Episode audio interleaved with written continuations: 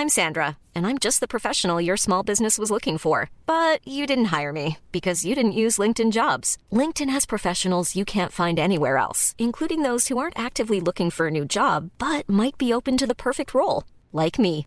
In a given month, over 70% of LinkedIn users don't visit other leading job sites. So if you're not looking on LinkedIn, you'll miss out on great candidates like Sandra. Start hiring professionals like a professional. Post your free job on linkedin.com/people today.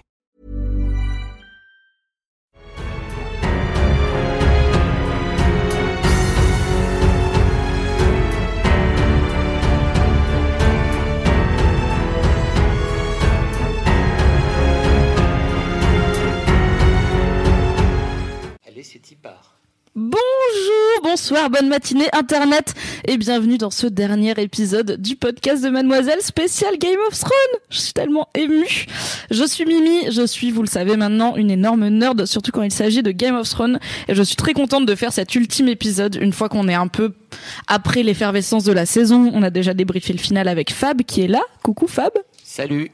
Fab est en régie ce soir et c'est lui qui a déjà la gentillesse de cramer son mardi soir, donc merci Fab. Wesh. et de nous faire passer vos questions, commentaires, euh, théories euh, vaseuses comme j'en ai reçu sur Instagram. J'aime beaucoup. N'arrêtez jamais de m'envoyer vos théories, c'est trop bien. Et je suis avec Tequila Tex. Salut Mimi, Euh, merci de, de, de, de me sauver en fait. Pourquoi me- je te sauve? Parce que euh, j'ai fait un, un dernier Take of Thrones. euh, ça fait trois saisons que je fais des récaps de chaque épisode de, Game of Thrones pour ceux qui n'ont pas suivi. Ça s'appelle Take of Thrones et, le- dernier j'avais je me suis tellement emmêlé les pinceaux. J'étais tellement en train de chercher mes mots. J'étais tellement en train de me demander ce que je pensais de la saison, de- du dernier épisode, de la série en général. J'étais tellement en train de j'ai eu une sorte de crise existentielle mélangée à une sorte de crise d'angoisse. J'étais tout rouge, en train de suer devant ma, ma devant mon, téléphone parce que je, je filme tout à la main avec le téléphone, etc. J'étais pitoyable et donc j'ai décidé de ne pas l'archiver. Et je sais qu'il y a plein plein de gens qui sont saoulés par ça et euh, je me suis dit ok séance de rattrapage avec Mimi qui va un peu me driver qui va un petit peu poser les bonnes questions qui va réussir à structurer mes pensées à ma place et à faire sortir de moi la substantifique moelle euh, qui, qui, qui va me permettre de, de, de clôturer ce chapitre, de refermer ce bouquin et de ne plus jamais en entendre parler. Bien entendu jusqu'au préquel. ou jusqu'au Winds of Winters qui sortiront un jour. Écoute, on ne sait pas. George R. R. Martin a confirmé qu'il est toujours en train de l'écrire. Et il a dit que si euh, après donc en 2020 il va en Nouvelle-Zélande euh, pour une convention. Et il a dit que en gros c'est quand il vient à la convention Winds of Winter n'est toujours pas annoncé.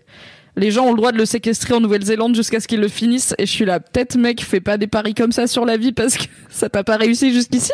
Mais du coup peut-être 2020 peut-être plus tard euh, grâce à, aux fans néo-zélandais qui le séquestreront euh, de façon efficace je le dis maintenant, au cas où c'est pas clair pour tout le monde, ce podcast va être 100% spoiler sur l'intégralité de Game of Thrones, la série. Euh, on va essayer de limiter au possible les spoilers des bouquins, parce qu'il y a des storylines très différentes dans les bouquins, mais on va en parler aussi, j'essaierai de faire au maximum des alertes spoilers pour euh, des trucs qui sont dans le bouquin, et puis après il y aura beaucoup de théories euh, basées sur le bouquin, où euh, du coup on ne peut pas dire qu'on a raison, donc c'est pas vraiment des spoilers, selon ma, ma charte personnelle du spoil. On, on peut se relaxer par rapport à tout ça maintenant aussi. Bah, je pense qu'on peut. Hein. Mais après, je sais qu'il y a plein de gens qui attendaient la fin de la série pour commencer les bouquins Ouais. et euh, qui étaient en plus.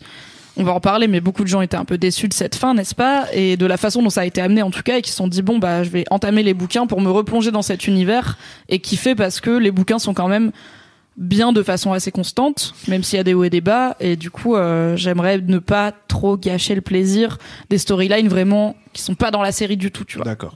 parce qu'il y aura des découvertes. Alors, commençons du coup, parce que peut-être tu as eu du mal à exprimer dans ton Take of Throne. Qu'est-ce que tu penses de cette fin de Game of Thrones? Je sais pas quoi. Je sais pas ce que j'en pense. Je suis, je suis déçu, mais je m'en veux d'être déçu. En fait, je me, je me dis, euh, pour qui je me prends euh, à être déçu en fait. J'ai l'impression que, euh, j'ai l'impression que ça, ça rime à rien d'être déçu par des choix euh, scénaristiques, euh, d'être déçu par la manière dont un truc se finit. Ça, ça sous-entendrait que ça se finit pas comme j'aurais envie que ça se finisse, et c'est pas une bonne raison pour être déçu d'un truc? Ça dépend. En fait, moi, mon ma lecture de cette fin, euh, c'est que je suis pas fâchée de la façon dont ça se finit. Je suis fâchée de la façon dont la fin a été amenée. Genre, euh, je suis une farouche euh, croyante dans c'est pas la destination qui compte, c'est le voyage. Et là, le voyage sur la fin, il était bif bof. Très Lost, la ça, hein. Ouais, bah, j'adore Lost. Donc voilà. Donc même si la destination était cool, bah on a quand même eu un voyage euh, plutôt décevant. Et du coup, je m'en veux pas d'être déçu dans le sens où je suis pas en train de leur dire non mais ça aurait pas dû finir comme ça. Je suis en train de leur dire ok, la fin elle est cool, mais la façon dont vous l'avez amenée fait que cette fin, elle est beaucoup moins puissante qu'elle aurait pu l'être, notamment avec la rapidité avec laquelle les choses se sont passées. On est censé accuser la mort de...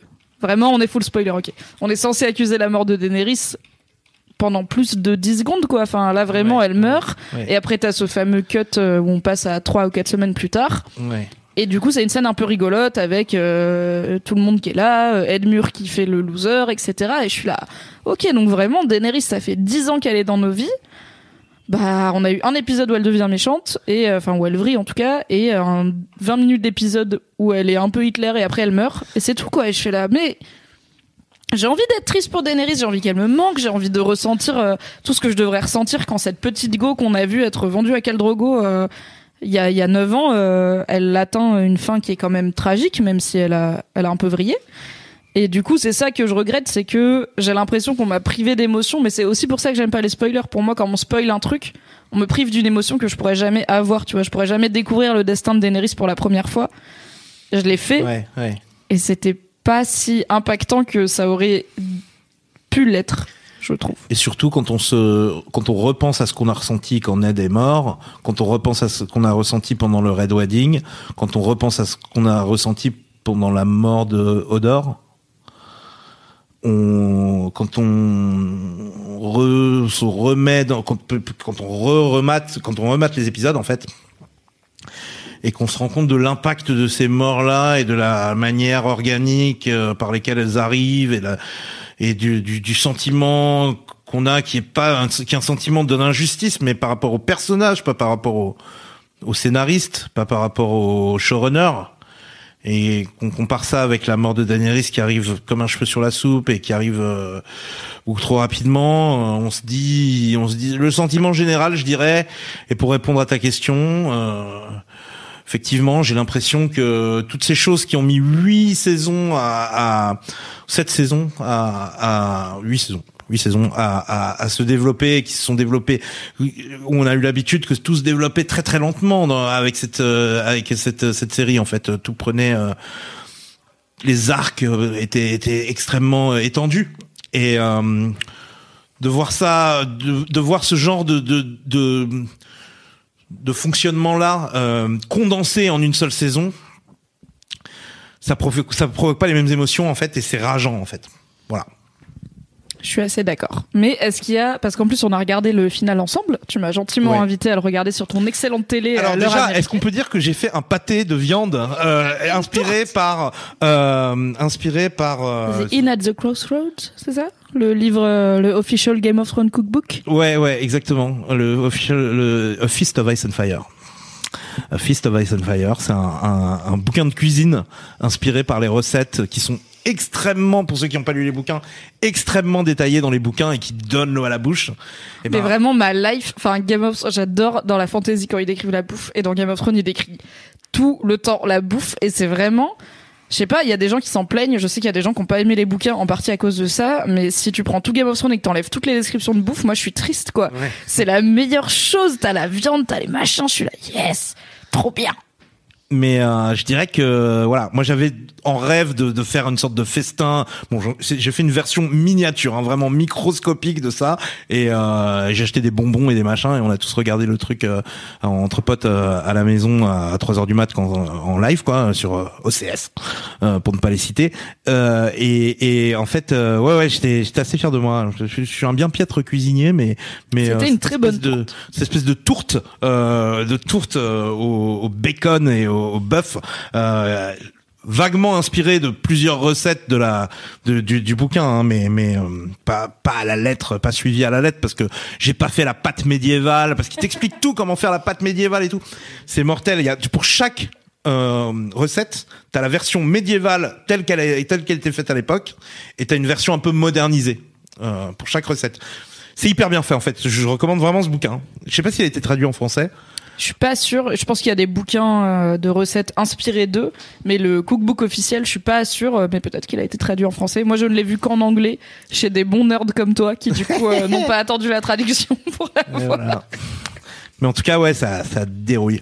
Et, euh, et donc, euh, et donc voilà, on a fait cette espèce de, de viewing party. Et donc, t'allais dire quelque chose à ce sujet. Qu'est-ce de- que t'as bien aimé? Parce que je sais quand on l'a regardé, il y avait plein de moments, enfin il y avait plusieurs moments où t'étais là, ah en fait j'aime bien, tu vois, genre ça j'aime bien, ça ça va. Et il y avait des moments où on était un peu en train de se dire, ah non, tu crois qu'ils vont faire ça, ça va être un peu nul. Et finalement ils le faisaient pas, donc on faisait, ok cool, ils l'ont pas fait, va, notamment ouais, ouais, euh, quand. Alors, je dis pas que ça aurait été nul, mais quand John il tue Daenerys, après il y a Drogon qui arrive, et on était là, ok, donc Drogon il va essayer de cramer John, et John il va pas cramer parce que c'est un Targaryen, Ouais. et nous, comme des gros nerds, on était là. Ouais, mais dans le livre, les Targaryens, ils sont pas vraiment imperméables au feu, donc ce serait quand même un peu abusé. Mais ok, c'est la série. Et finalement, ils l'ont juste pas fait. Ouais, ouais. Et j'étais là. Ok, bah, c'est pas plus mal, tu vois. Ouais, c'est ouais. ils brûlent le. Si quand ils crament le trône, t'étais content. T'étais là. Ah, ça j'aime bien. Ouais, Ça, ouais, ouais, ouais. J'avais un sentiment en regardant le truc qui limitait les dégâts. Et après, tu sens le vide et tu te dis, est-ce que j'attends de cette série qui limite les dégâts ou est-ce que ou est-ce que j'attends de cette série qui me fasse me lever de mon siège et fait pom, ça voulait dire odeur. Tu vois, genre c'est ça quoi. Est-ce que le, le, le- les, les derniers épisodes que j'ai surkiffé au final, je crois que c'est saison 6 euh, Hold the Door et euh, euh, non saison c'est peut-être saison 5 Hold the Door Je sais plus. Mais en tout cas euh, En tout cas, la saison 7 et 8 ont été pensées en même temps. C'est-à-dire Ouais. qu'à la fin de la saison 6, ils se sont dit, ok, on décide de finir en 13 épisodes. ouais Et du coup, la saison 7 avait déjà l'air un peu rushée et un peu genre, ok, ça va vite, euh, on prend pas trop le temps de s'apesantir. Il y avait une forme d'espoir de, mais c'est parce qu'ils préparent une saison 8 euh, ouais, de ouais. ouf, tu vois. Donc là, ils rushent. Bon, bah finalement, ils ont rushé jusqu'à la fin. Ils ont Ouais. été très vite, même si je vais pas, euh, tu vois, genre, il y a quand même des épisodes que j'ai adoré. J'adore toujours l'épisode 2 de cette saison Ah, avec euh, je suis d'accord l'adoubement de L'épisode 2 Brienne et tout. ah, l'épisode 2 de cette saison c'est un des meilleurs épisodes de la série je dirais Oui, oui, oui. Pour moi, il est. Euh, bah, c'est le. J'en avais parlé quand on avait fait le podcast dessus. C'est le même euh, réalisateur et scénariste que l'épisode où euh, Jamie et Brienne sont dans le bain à Harrenhal et que Jamie dit à Brienne que quand il a tué le Mad King, c'était pour sauver King's Landing et où c'est toute cette scène où il vient de perdre sa main, il s'évanouit dans ses bras et c'était genre la meilleure scène de Jamie et Brienne du monde. Et du coup, c'est Brian Cogman qui a Brian Cogman. Yes, qui a écrit l'épisode 2 de cette saison où Brienne notamment est adoubé mais où il y a plein de petits moments de, de, de personnages qui sont trop cool. Et je suis très contente parce qu'il là il est parti bosser sur la série Seigneur des Anneaux. Ouais mais moi je suis pas content parce que je Ah voulais bon qu'il fasse son son son prequel. Ah bah non. Et donc là il Ça, abandonne Westeros pour aller Oui. euh, au Mordor là. Non. il, va écoute il va dans la comté il va, va faire tout ça avec ouais d'accord je suis un, une partie de moi est contente de de ça. Mais t'aurais aimé qu'il reste dans l'univers Game of Thrones parce parce, qu'il que développait un prequel et il a Ouais. été abandonné son prequel. Sad. Et ce gars, c'est le, c'est le, c'est le, c'est, le réalisateur qui a réalisé, réalisé je crois, le season finale de Lost, si je dis pas de bêtises. ah alors je dis pas ça les gens les gens ils vont pas l'aimer maintenant Non, mais, mais euh, non, non, mais enfin, en tout cas, qui a réalisé les meilleurs épisodes. il a de Lost. bossé sur Lost Il a bossé sur il a Lost bossé de sur malade. plein de trucs euh, et il a un vrai Brian amour de c'est le gars de Lost. C'est pour ça qu'ils l'ont appelé pour faire euh, Hold the Door. Parce qu'il y a du voyage temporel et alors spoiler Lost d'il y a 15 ans. Donc All the Door c'est Odor qui meurt et en fait il meurt parce qu'il y a une boucle temporelle où Bran en essayant de lui de le forcer à tenir la... donc quand Odor il meurt, il tire la porte pendant que Mira et Mira Reed RIP, vraiment, on pense à elle parce que personne n'a pensé à elle pendant toute cette saison, ça m'a saoulé. Mais des rumeurs comme quoi c'est son père qui est au. Ouais, non, mais Hollande, déjà, j'y crois pas. Ouais, et quand bien même, tu vois, fait lui un petit big up. Mais bon, bref, on en a parlé dans le dernier podcast. Euh, quand Mira Reed euh, sort Bran de la grotte où il y avait le Three-Eyed Raven et que Odor, il tient la porte, du coup, il hold the door. Bran, il rentre dans la tête de Odor pour le forcer à vraiment, il lui répète hold the door, hold the door, et Mira aussi. Et là, ça fait un genre de boucle temporelle où Bran est dans la tête de Odor jeune qui n'est pas né avec une déficience mentale, qui était un petit garçon normal. Et le- l'enfant fait un genre de crise euh, de d'AVC et il se met à répéter hold the door, hold the door, Hodor, Hodor, Hodor. Et c'est comme ça qu'on apprend que. Il entend comme des euh, souvenirs du futur dans sa tête. c'est ça. Il entend des souvenirs du futur dans sa tête, c'est exactement ça, et ça le fait vriller, et c'est pour ça qu'il est bloqué sur cette phrase et qu'il devient un peu euh, un, un bon simple et gentil. Et du coup, c'est la faute de Bran si Odor et Odor, et en même temps, si Odor était pas Odor, Bran serait mort, et du coup, c'est très compliqué. Il y a que toi qui as cette vanne et les quelques vieux qui sont en train de. Bref, C'est quoi la vanne? C'est un morceau d'alliance ethnique. C'est bien ça? Ok, la team trentenaire. Yeah, la Même la team quarantenaire. Un podcast mademoiselle avec deux cadres à chauve, c'est quand même très très rare. Petit à petit, l'hégémonie l'hégémonie arrive. Merde. Et du coup, d'ailleurs, quand les, quand. R. Martin a dit à Benioff et Weiss, qui sont les showrunners de Game of Thrones, quand ils leur ont dit, il, en deux, il leur a dit en 2013 comment ça allait finir, il y avait trois moments, enfin, ils ont dit, il y avait trois trucs où on a pété un plomb en mode quoi? Et je crois que le premier c'était Odor, comment Odor meurt et comment Odor était Odor. Mais fabuleux. Le ça. deuxième, ça devait être euh, euh, Stannis qui brûle euh, Shireen. Et le Ouais. troisième, c'était euh, soit, et alors ils l'ont pas encore confirmé, Ça mais c'est soit Daenerys qui vrille, soit John qui tue Daenerys, où ils étaient là, ok, chaud. Ça aussi, ça m'a rendu ouf, mais, mais, mais tu l'acceptes beaucoup plus facilement que n'importe quel événement de la saison 8. hein. Je sais pas, ça dépend, parce qu'il y a des trucs que j'accepte, genre Sam qui devient maître de Bran, j'accepte. Euh, Davos qui devient Master of Ships, j'accepte. Oui, on accepte. Bronn qui devient Master of Coins, j'accepte App, mais j'ai déjà eu un discours là-dessus. Mais du coup, tu vois, genre, je trouve que c'est pas une mauvaise fin.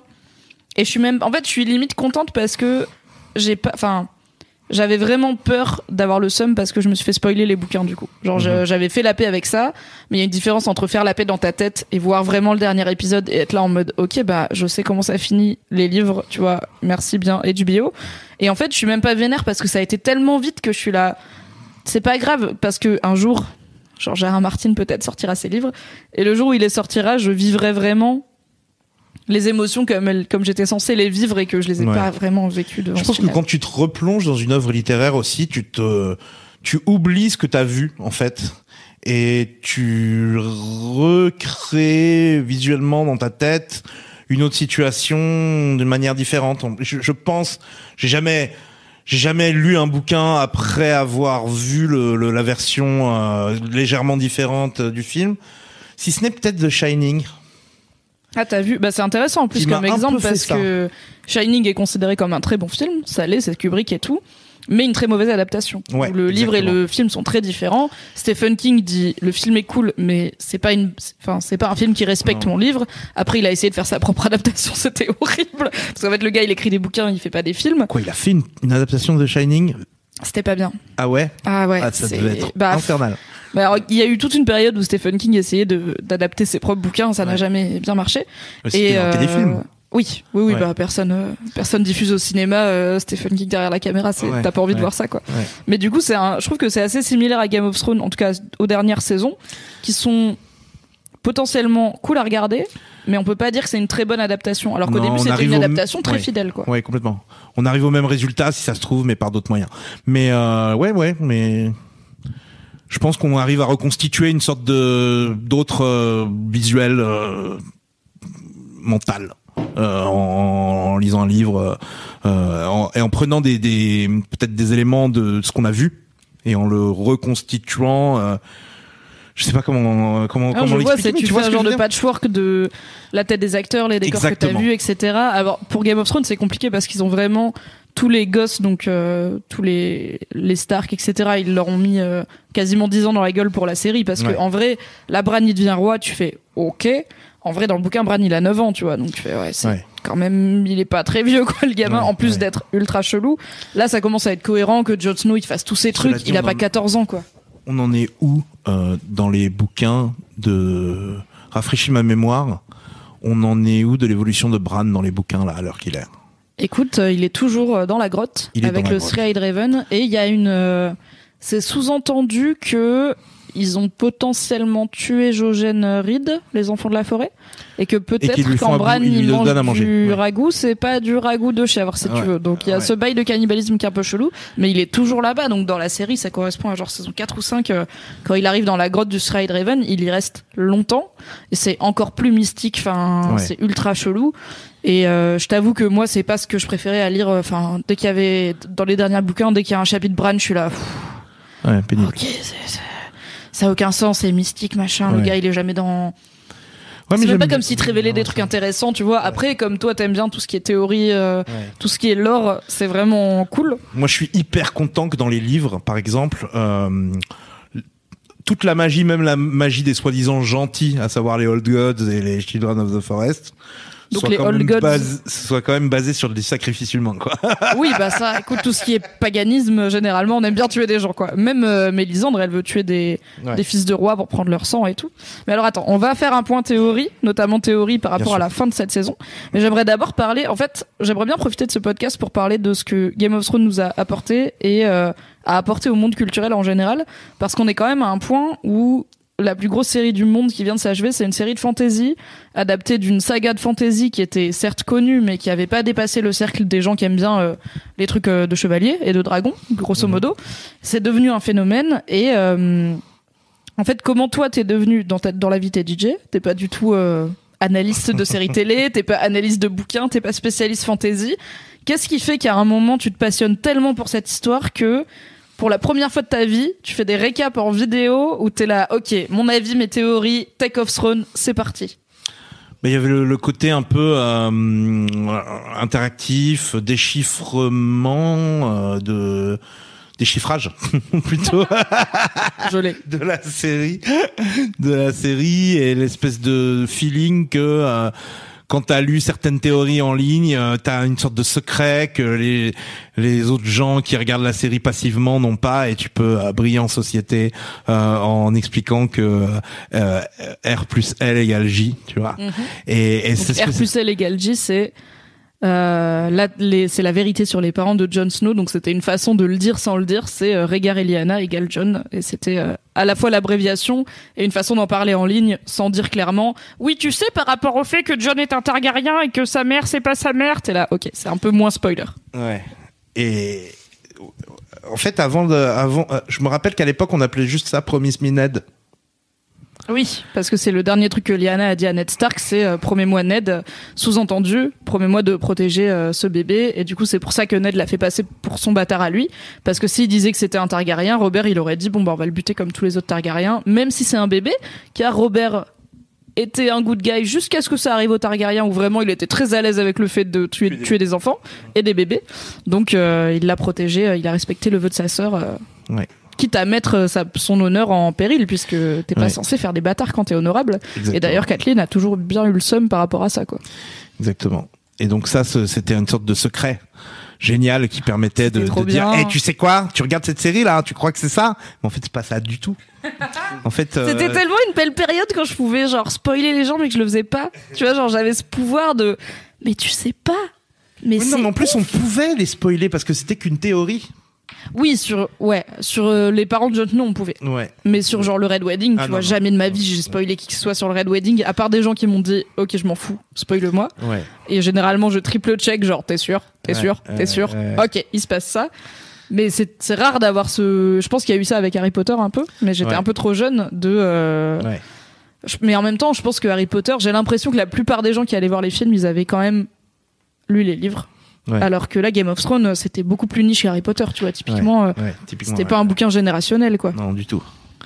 Mais euh, ouais, cette espèce de, de feeling là euh, m'a donné envie de, m'a fait kiffer le, le world building en fait. Et ce qui m'a donné envie de faire des des récaps, c'est c'est l'aspect world building. Et c'est cette espèce de de de fascination pour les théories, anticiper ce qui allait se passer, euh, rejoindre euh, des créer des espèces de ponts entre des événements pour mieux comprendre la la série, cette espèce de double lecture, triple lecture, quadruple lecture du truc. C'est ça ce qui m'a donné envie de le faire. Et à un moment, à une époque en fait, euh, je travaille pour Dailymotion. Euh, j'étais, je faisais une émission de télé sur Dailymotion, euh, euh, qui était une sorte d'équivalent des Boiler Room en fait, qui s'appelait Overdrive Infinity, qui était Donc les boiler rooms, juste explique. les boiler rooms, c'est des DJ filmés, en gros. C'est des DJ sets filmés. Et moi, je m'occupe de présenter ça, euh, de présenter la branche française de ça, en fait, aujourd'hui. Mais avant ça, je présentais un truc qui s'appelait Overdrive Infinity, qui était aussi des DJ sets filmés, sauf que c'était toujours, au lieu d'être dans des clubs itinérants, c'était toujours au même endroit, à savoir au studio Dailymotion, en fait. T'avais ce studio Dailymotion euh, qui était quand même un, truc mortel, presque de mécénat en fait, qui donnait euh, un, un accès euh, euh, à, à plein plein de gens pour pour faire du contenu vidéo euh, gratuitement en fait. Tu, tu fallait que tu t'inscrives sur un site. En gros tu prenais un rendez-vous avec l'équipe de Dailymotion. Ils disaient oui ok on te prend. Non on te prend pas. Mais ils acceptaient vachement de gens. Ils donnaient vachement de chance à vachement de gens. Et t'avais des comiques qui faisaient leur euh, leur émission. T'avais euh, euh, une émission euh, sur les e-sports. T'avais Cyrus North qui faisait un truc tous les midis. T'avais j'en sais rien l'ABCDR du son qui qui, l'équipe qui sont devenus la sauce sur Rock euh, par la suite qui faisait une émission là-bas euh, sur le rap. Euh, enfin voilà ils donnaient leur chance à plein plein de trucs. Et moi ils me donnaient ma chance pour faire des, pour pour pour pour diffuser des, DJ sets avec un, toute une équipe payée par Dailymotion derrière qui, derrière les caméras et, au montage etc et en gros en parallèle à ça ils essayaient de trouver des des euh, partenariats avec des marques et, des, et à un moment ils ont été contactés par Orange pour faire un débrief de Game of Thrones Oh my god. inspiré par euh, Talking Dead de Nordist. Mhm. Euh, donc Talking Dead de, de- du gars qui faisait Nordist qui fait plus Nordist parce qu'il était un débrief de Walking Dead, quoi. Oui, exactement. Et donc c'était inspiré par ce truc-là. Et euh, ils me de- ils m'ont demandé de faire ça. J'ai planché sur ce truc un petit peu avec des potes. Et au final, le feedback de Orange, c'était euh, ah non, nous on veut un truc rigolo, on veut un truc avec un trône de fer euh, en plastique qui dure cinq minutes. Et, euh, et on veut que t'aies des invités méga connus qui ont rien à voir avec la série. On veut que t'invites Elise Moon pour faire des blagues. En même vois temps, un podcast Game of Thrones avec Elise et Moon, voilà, moi je signe. Je sais pas à quoi ça ressemble, mais je signe. Mais par contre, en long format, pas en 5 minutes, quoi. Ouais. Si et tu donc, me donnes euh, Elise Moon qui parle de Daenerys, let's fucking go! Et, euh, et donc j'étais euh, et donc j'ai et donc ce truc-là ne s'est pas fait. Donc on a, on a dit non, etc. Et ce truc-là ne s'est pas fait. Et été un petit peu frustré. Et hum, il y a eu une saison comme ça, j'étais une ou deux saisons, où je me disais putain c'est dommage que ce truc-là ait pas été fait. J'en ai parlé un moment sur euh, sur Twitter. Et on m'a dit pourquoi tu fais pas tes propres euh, tes propres récaps.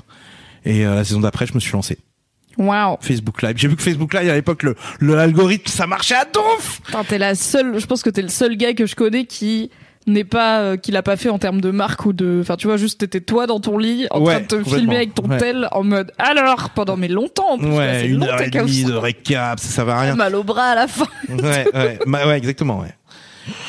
J'ai essayé de le faire un moment avec un pied, ça marchait pas vraiment.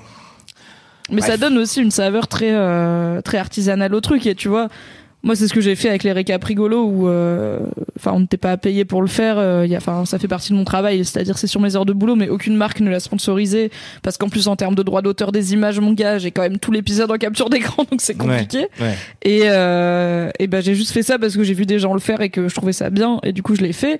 Quand je regarde maintenant les premiers, je suis là. pff, C'est pas très marrant, c'est un peu pété. Je, je savais pas où me placer par rapport à est-ce que je fais des vannes sur l'intrigue, Hmm. est-ce que je fais des vannes qui vont parler aux gens qui ont lu les bouquins, parce que ceux que je lisais sur Tumblr c'était des gens qui avaient lu les bouquins et qui faisaient un peu des vannes en mode ah regardez comme on est déçu de ce qui se passe parce que dans le bouquin c'est pas pareil et j'étais là ok mais en fait il y a plein de gens qui ont pas lu les bouquins ou est-ce que je fais des vannes de notre monde et de notre société à nous, mais appliquées à Game of Thrones J'étais un peu perdu. Maintenant, je trouve que c'est plus cohérent sur les sur les dernières saisons. Non, mais t'es- c'est c'est vrai qu'ils ils, ils sont hyper bien les derniers. euh, Ah bah merci. Ils sont drôles, très très drôles.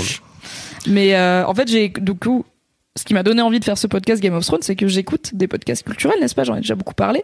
Et euh, donc il y a ma, ma goure euh, Johanna Robinson euh, qui en fait plusieurs, et euh, elle en fait un qui s'appelle Cast of Kings, où ils ont commencé saison 2 avec un gars qui s'appelle David Chen, et aucun des deux n'était euh, journaliste, aucun des deux n'était spécialisé en pop culture, en série télé ni rien. Juste, euh, c'était une passion qu'ils avaient. Et ils avaient déjà des podcasts sur d'autres séries télé, dont Justified. Et ils ont pas commencé tout de Ah, suite. série, euh, Justified, d'ailleurs. Écoute, il paraît. Je ne Ouais. connais pas du tout. J'ai lâché un peu en, en cours, mais c'était bien. Ils ont pas commencé tout de suite sur Game of Thrones parce que, en fait, au début, personne savait que Game of Thrones ça allait cartonner. Et là, ils ont ressorti, du coup, ils ont fait aussi leur épisode d'adieu et ils ont ressorti des articles qui disaient les ratings de Game of Thrones sont pas mal, mais c'est pas non plus Boardwalk Empire. Et genre maintenant, qui se souvient de Boardwalk Empire par rapport à Game of Thrones? C'était très bien Boardwalk Empire, mais tu vois, c'est incomparable. Et du coup, je les écoutais faire et euh, je me suis dit que j'aimerais bien faire ce podcast-là, même si on avait d'autres en France comme Whisperos, parce que en fait, Game of Thrones, pour moi, ça, a- ça a ancré un nouveau truc dans la pop culture qui est expliquer les trucs aux gens. Comme tu disais, genre j'ai une théorie que vous avez pas pendant plein de saisons. C'était j'ai lu les livres et pas vous. J'avais fait des articles sur Mad qui racontaient qu'est-ce qui se passe dans les livres et c'était genre des articles tout écrit en noir surligné en noir et les gens étaient quand même vénères. J'ai quand même des gens qui m'ont insulté en mode t'es vraiment une connasse de publier ça parce que du coup j'ai envie de le lire. J'étais là bah le lis pas. Genre c'est vraiment littéralement la, la solution est simple c'est que tu le lis pas. Elle disait ouais mais ça se fait app. J'ai envie de le lire, tu vois. Je suis, mais je sais pas, lis les livres, m'embrouille pas parce que je vais raconter, résumer un peu les bouquins. Ou du coup, j'étais là, bah, Rob Stark qui meurt, machin. Enfin, tant qu'on suivait les bouquins, moi, je savais ce qui allait arriver, donc j'ai, je le disais pas dans la vie, mais j'ai fait des articles sur, ok, qu'est-ce qui se passe pour les Stark, qu'est-ce qui se passe, pour les Lannister, qu'est-ce qui se passe pour les Targaryens et tout? Et c'était une vraie, genre, un vrai truc de amour-haine du côté des fans qui avaient pas, des fans de la série qui avaient pas lu les bouquins de, tu me mets un gâteau à la crème sous le nez et j'ai pas le droit de le manger. Je suis là, ouais, désolé, mais c'est pas très grave, tu vois. Et du coup, c'est la première fois que j'ai eu ce rôle-là de, je vais t'expliquer un truc que t'es en train de regarder, mais je le connais mieux que toi. Ouais, parce que il se trouve que j'ai lu les bouquins et que du coup, tu sais app tout ce qui peut se passer. Et après, il y a eu, ok, je C'est vais un truc un t'expliquer peu les dark théories. d'humanité, ça, un peu. Ouais, un peu. Mais en même temps, appliquer à un truc vraiment pas grave qui Ouais, est une c'est série clair. télé, tu vois. Mais oui, il y a un vrai côté. Je te le mets, je te le pose là et en fait, jamais dans la vie on fait des articles surlignés en noir sur Mademoiselle parce que c'est juste si tu veux pas lire, trouve pas l'article, tu vois. Ça spoil le titre, c'était genre Game of Thrones et en fait à la fin, il y avait pas de spoiler dans le titre, il y avait pas de spoiler dans l'image ni rien. Donc c'était généralement ça suffit comme filtre, c'est bah t'as Ouais. qu'à pas ouvrir l'article si tu veux pas savoir. Là on a fait l'effort de tout surligner en noir au cas où machin veut lire que le destin de Ouais. trucs. Et je suis là ouais mais après tout est lié, tu vois, si tu sais que Kathleen elle meurt, bon bah tu vas peut-être apprendre en même temps que Robbie meurt, c'est spoiler euh, Red Wedding euh, saison 3, voilà. Et du coup, c'était la première fois que j'ai eu ce rôle-là et que je me suis rendu compte que les gens ils voulaient ça et j'ai l'impression que c'est beaucoup plus le cas maintenant. Il y a plein de séries où il y a, tu vois, après chaque épisode, il y a des débriefs, il y a des théories, il y a des euh, on a lu Reddit, voici ce qu'ils en disent et à la fois avec des séries très complexes euh, comme Westworld qui est vraiment faite pour être analysée euh, mais même sur un truc un peu Un point chiant, d'ailleurs. ah, un point un peu chiant, oui. Mais même sur un truc vraiment con et fun comme Riverdale, il y a euh, des théories toutes les semaines de euh, c'est qui le, le Gargoyle King ou je sais pas quoi. J'ai arrêté Riverdale saison 1. Mais tu vois, il y a c'est devenu un business et c'est devenu une passion d'expliquer aux gens ce qu'ils sont en train de regarder Mm, juste parce que toi tu l'as regardé aussi mais tu penses que tu l'as mieux compris et je trouve ça trop cool. Enfin, quand je le dis comme ça, ça fait un peu snob, mais en vrai, je trouve ça trop bien qu'on soit pas juste en mode waouh, on a vu, c'était trop bien, mais qu'on soit là, ok, qu'est-ce que ça veut dire? Ouais. Il y a toujours des gens qui vont être plus zinzin et qui vont Mm. être plus impliqués et qui vont te sortir des références genre euh, non, mais ce truc, c'est clairement une référence à Nietzsche. Du coup, si on se base sur Nietzsche, voilà ce que ça veut dire. Et il va te convaincre. Ouais. Tu seras là, ok, c'est sûr. Comme toi, tu m'as convaincu qu'il y aurait Lovecraft à la fin de Game of Thrones. je te crois toujours pas, mais peut-être. Je te crois et je te crois pas à la fois, mais tu m'as convaincu et tu m'as fait voir le truc différemment. Et je trouve ça vraiment cool que Game of Thrones ait réussi à fédérer le monde entier autour de. On va pas regarder passivement, on va et je pense, je dis pas qu'il l'a inventé, que le show l'a inventé, tu vois. Je pense que bah déjà sur Lost, je sais qu'il y avait ça, sur des plus vieilles Oui, séries. c'est Lost, je euh, pense, qui a inventé ça. À vrai je pense dire. que Lost c'était la bonne série au bon moment d'internet Ah pour ouais. lancer ça aussi. Incroyable. Moi, j'ai eu des, des feelings de mater Lost avec des potes et euh, et que euh, mon pote Parawan, pour ne pas le citer, euh, me dit attends, il s'est passé un truc sur le sur la il y a un truc sur le sur sur sur le sur la nageoire du du du, du requin là. Ah oui. Il y a un truc sur la nageoire du requin. On remet, on, reg- on re-regarde l'épisode, on, on, on fait avance rapide, on fait pause. Regarde, il y a un logo sur la nageoire du requin. Et là, pendant une semaine, tu te ronges les doigts, tu dis ça veut dire quoi, c'est quoi ce logo? Et c'est expliqué la semaine d'après. Et t'es genre, wow, Ouah. incroyable. Ou c'est jamais expliqué. C'est Lost. Oui, Des oui, fois, oui, c'est jamais expliqué, mais, mais, mais putain, qu'est-ce que c'était? Quand, quand, quand il te donnait un petit peu de biscuit c'est ça, c'est qu'en fait, posait 10 000 questions en plus. Mais Oui. le petit biscuit qui te donnait, putain, tu, tu le sentais, tu, tu, tu t'avais l'impression d'être méga satisfait par cette espèce de, waouh, on t'a donné un jeu de piste et puis là, on te donne le résultat du truc. Moi, j'ai eu un petit bien. peu ça, quoi, sur la Tower of Joy. Tu vois ce que je veux dire? Ça faisait tellement longtemps. Donc la Tower of Joy, c'est la vraie, enfin c'est la rêve, enfin c'est la confirmation que Lyanna Stark et Rhaegar Targaryen, c'est les parents de Jon Snow et la Tower of Joy, c'est là où il y a Lyanna qui meurt et qui dit Promise me Ned. Et c'est un des rares flashbacks qu'il y a dans Game of Thrones. Le fait de le voir, ben oui, sous le flashback, euh, ils ont, ils ont justifié le fait que ce soit des flashbacks, puis ils avaient dit qu'ils en feraient pas vraiment, mais ils ont justifié ça en, En disant que c'est des visions de Bran. en disant que c'est des visions de Bran. Après, le vrai, seul vrai flashback, c'est c'est c'est le truc de Cersei. Ouais, la prophétie. Euh, mais euh, mais en vrai, euh, ouais, ce truc-là était hyper hyper jouissif, je trouve. C'est c'est le moment hyper jouissif, ces, ces trucs-là. Où t'es là, je le savais et j'avais raison. Tout le monde dans la fanbase sait que euh, que euh, le perso asiate euh, qui se retrouve sur l'île dans Lost, c'est tout le monde a Alors attends, deviné. on va pas spoiler Lost. Non, tu vois, je me dis, il y a des gens peut-être quelque part qui Ouais, vont regarder chiant, Lost. C'est chiant. Regardez Lost, c'est Mais tu vois ce que je veux dire ou pas? Oui, bah c'est pareil que R plus L égale J. C'est en fait, c'était même plus une théorie. Les parents de Jon Snow, c'était accepté comme, ok, on le sait. Donc il y avait des théories Ouais. qui se basaient sur ça, comme Ouais, c'est un ouais. fait, c'est une certitude. Ouais. Et ça voulait pas dire qu'on avait le droit de le dire aux gens qui avaient Ouais. rien demandé, tu vois. Ouais. Mais c'était vraiment considéré comme, ok, on le sait, on l'a trouvé, c'est pas grave. Et d'ailleurs, c'est ce que. Et quand tu le vois se déployer devant tes yeux, c'est quand même jouissif, non? Ben oui, c'est trop cool.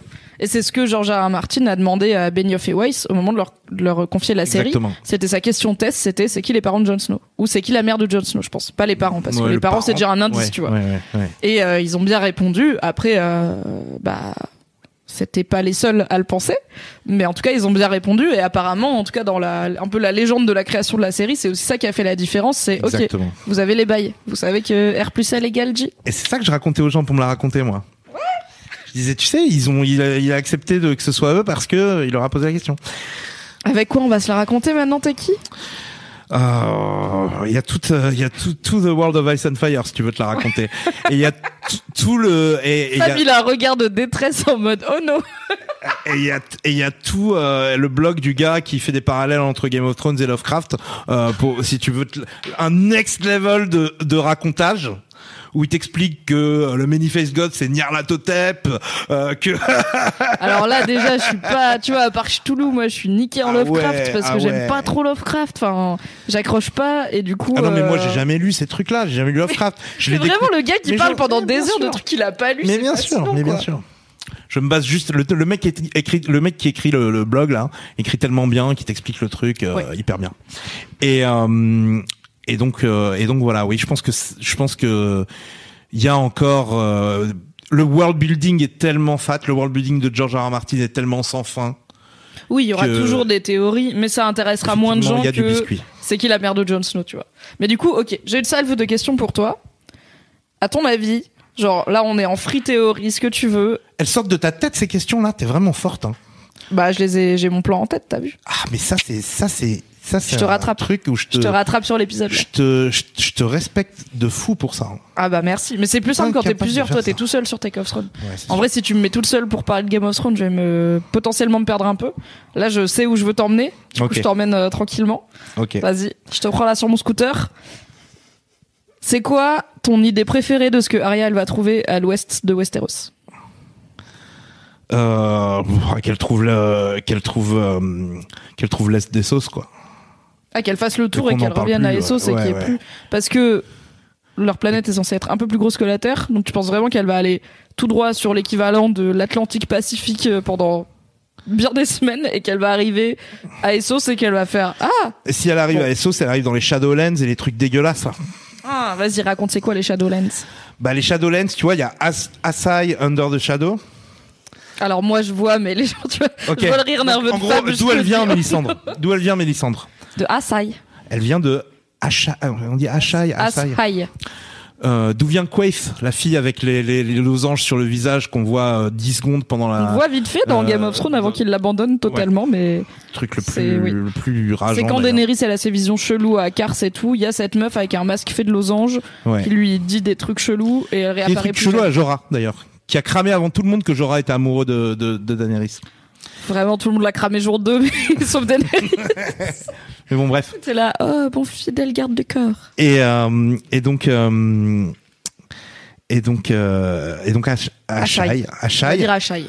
Ashai c'est une c'est une c'est un peu le Mordor de de de de de de, de, West, de Planetos donc la planète euh, sur laquelle il y a Westeros et Essos. Ce nom n'est pas validé par Georges. Martin, c'est juste plus simple de dire Planetos.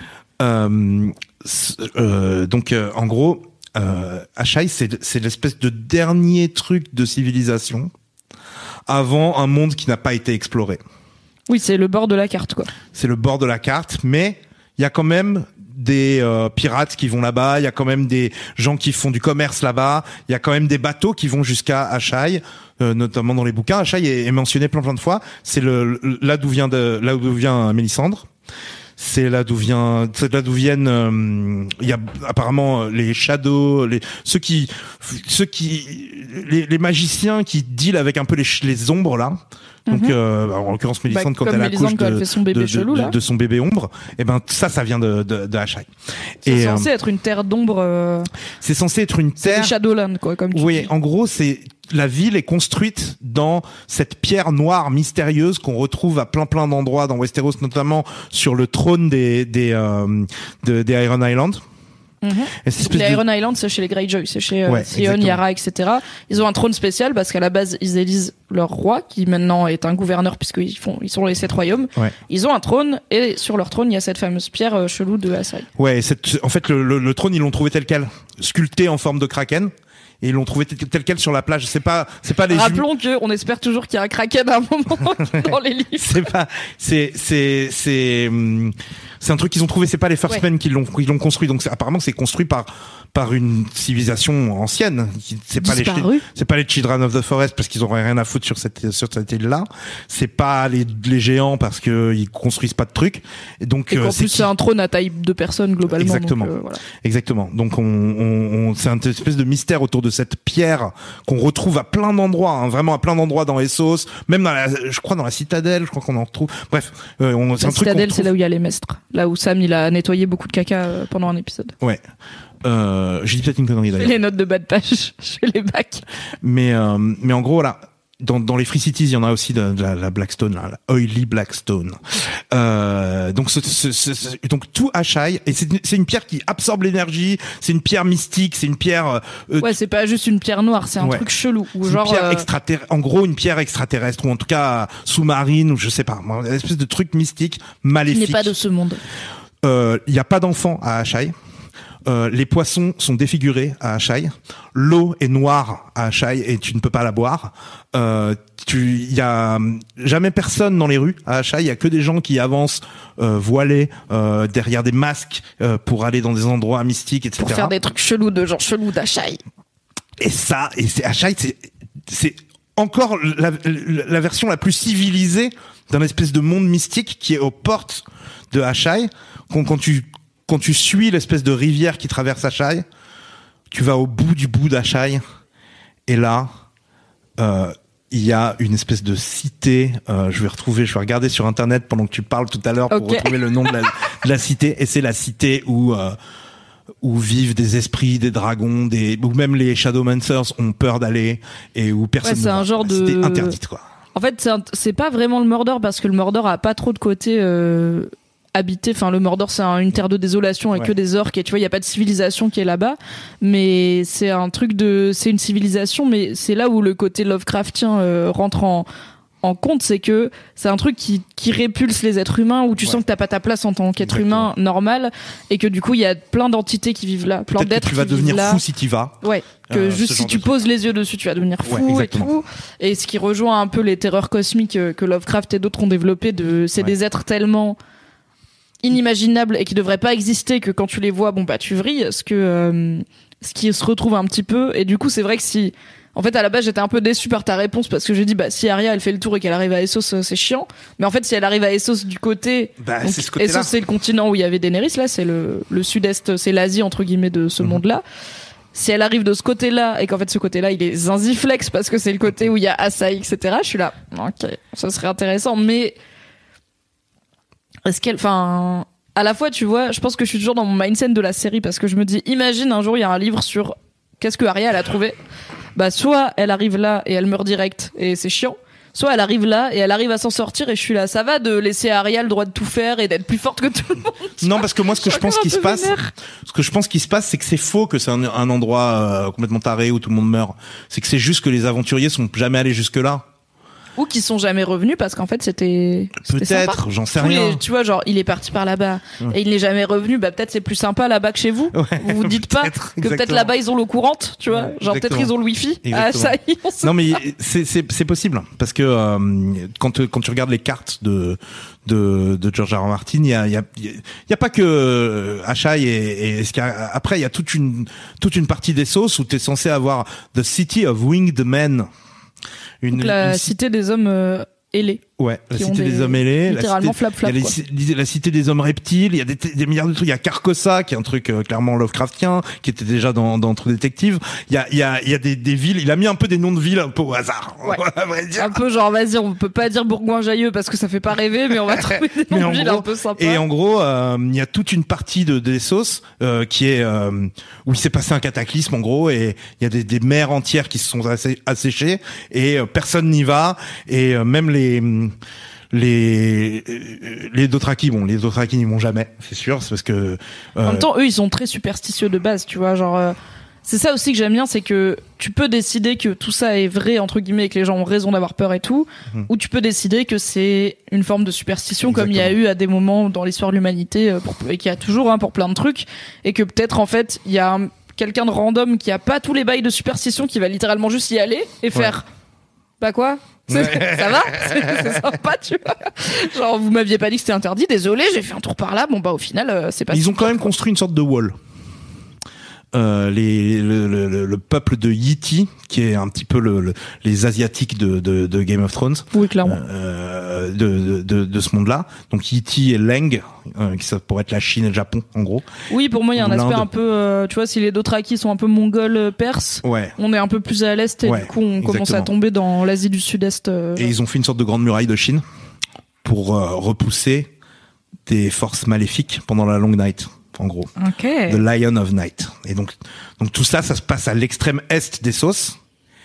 Et on, personne ne sait si les deux se rejoignent.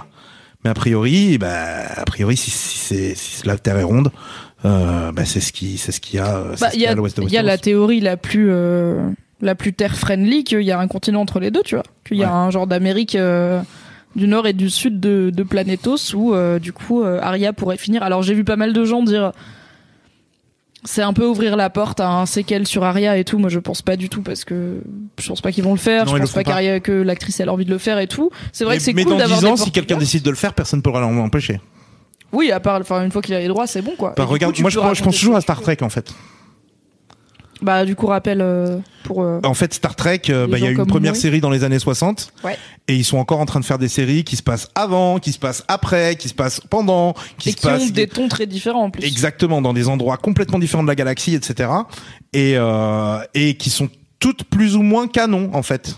Euh, y a des libertés qui sont prises, et il y a Quand des, tu dis canon, ça veut dire que c'est reconnu comme faisant partie du de l'univers. canon de l'univers, c'est-à-dire c'est pas une fan théorie, c'est pas une fanfic. C'est pas quelque chose Ça- de canon parce que c'est trop bien.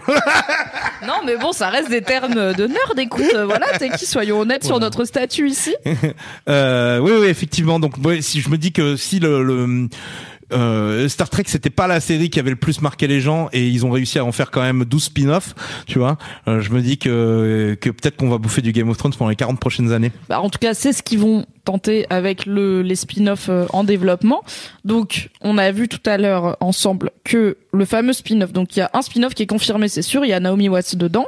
Ouais. Et euh, pas mal d'autres membres du casting qui se trouvent être euh, pas blancs, ce qui est original pour Game of Thrones parce que vraiment c'était quand même Bab tout party Game of Thrones pendant toute la huit saisons. Et euh, le titre de travail c'est Blood Moon D'accord. et ça se passerait environ 10 000 ans avant, pendant la première Long Night, Alors et ce serait centré sur, selon source Le Sun, qui est un tabloïd britannique, donc ça vaut ce que ça vaut, euh, ce serait centré autour de la Long Night et euh, de la naissance des White Walkers et de la naissance du Night King. jusqu'à présent on savait que c'était ça parlait de la Long Night. Oui, c'était d'ailleurs le premier titre de travail, c'était la Long Night. Le titre de travail c'est la Long Night. Cette histoire de, de Blood euh, Blood, Blood Moon. Moon. Ça euh, a l'air tu d'être le nouveau titre de travail. Bah, je l'ai appris en même temps. ouais. Euh, c'est une information de, du, du Sun, euh, à prendre avec des pincettes. Mais si c'est le cas, euh, est-ce qu'on pourrait, euh, est-ce qu'on peut déduire de ça que ça fait référence au Bloodstone Emperor? Et c'est là où il va falloir à la fois que je te rattrape et en même temps genre que je m'excuse auprès de Fab parce que Du coup, on va commencer à partir loin. Peut-être que tu avez- pensais qu'on était loin. Ah oui, bah, pour moi, ça fait, ça fait déjà une bonne demi-heure que vous êtes parti loin. Ok. Est-ce que, alors du coup, avant qu'on parte trop loin, est-ce qu'il y a des gens sur le chat qui disent des trucs, peut-être des trucs Ouais. plus factuels, plus concrets, plus près de. Game of Thrones auxquels on pourrait répondre? Parce que sinon, un jour, on créera un podcast avec Teki qui s'appelle juste Teki et Mimi sont zinzin sur Westeros et du coup, on inventera des choses. Bah, vous êtes, vous êtes parti et les gens, ils sont juste en train de débattre entre eux de, du, de ce que vous êtes en train de raconter, mais rien de, rien de particulier, quoi. Il n'y a pas de questions, il n'y a, pas de nos réactions. Si vous avez des questions, n'hésitez pas à- à dire des questions. Je viendrai dire des questions. Je les interromprai si j'y arrive. Bah non, gagné. mais tu lèves la main, tu sais. Fabrice. C'est pas gagné. Je te laisserai pas comme ça tout seul. Hein. Bon, ok. Du coup, avant qu'on devienne vraiment zinzin, ok, on va essayer de garder les gens. J'ai vu qu'il y avait une, incomp- enfin une, euh, il y avait deux interprétations de la fin de Jon Snow dans Game of Thrones, Mhm. où il y en a qui, moi, je pense qu'il part pour de bon. Je pense qu'il part euh, au-delà du mur et qu'il va vivre là-bas. Oui, on comprend pas très bien euh, s'il va. Et il y a un euh, doute de, en fait, est-ce qu'il part juste en expédition comme Ok. ils font les Rangers de la garde de nuit, il va revenir. Ou est-ce qu'il abandonne une fou- pour la douzième fois son le poste qu'on vient de lui donner? Mais cette fois, c'est la bonne.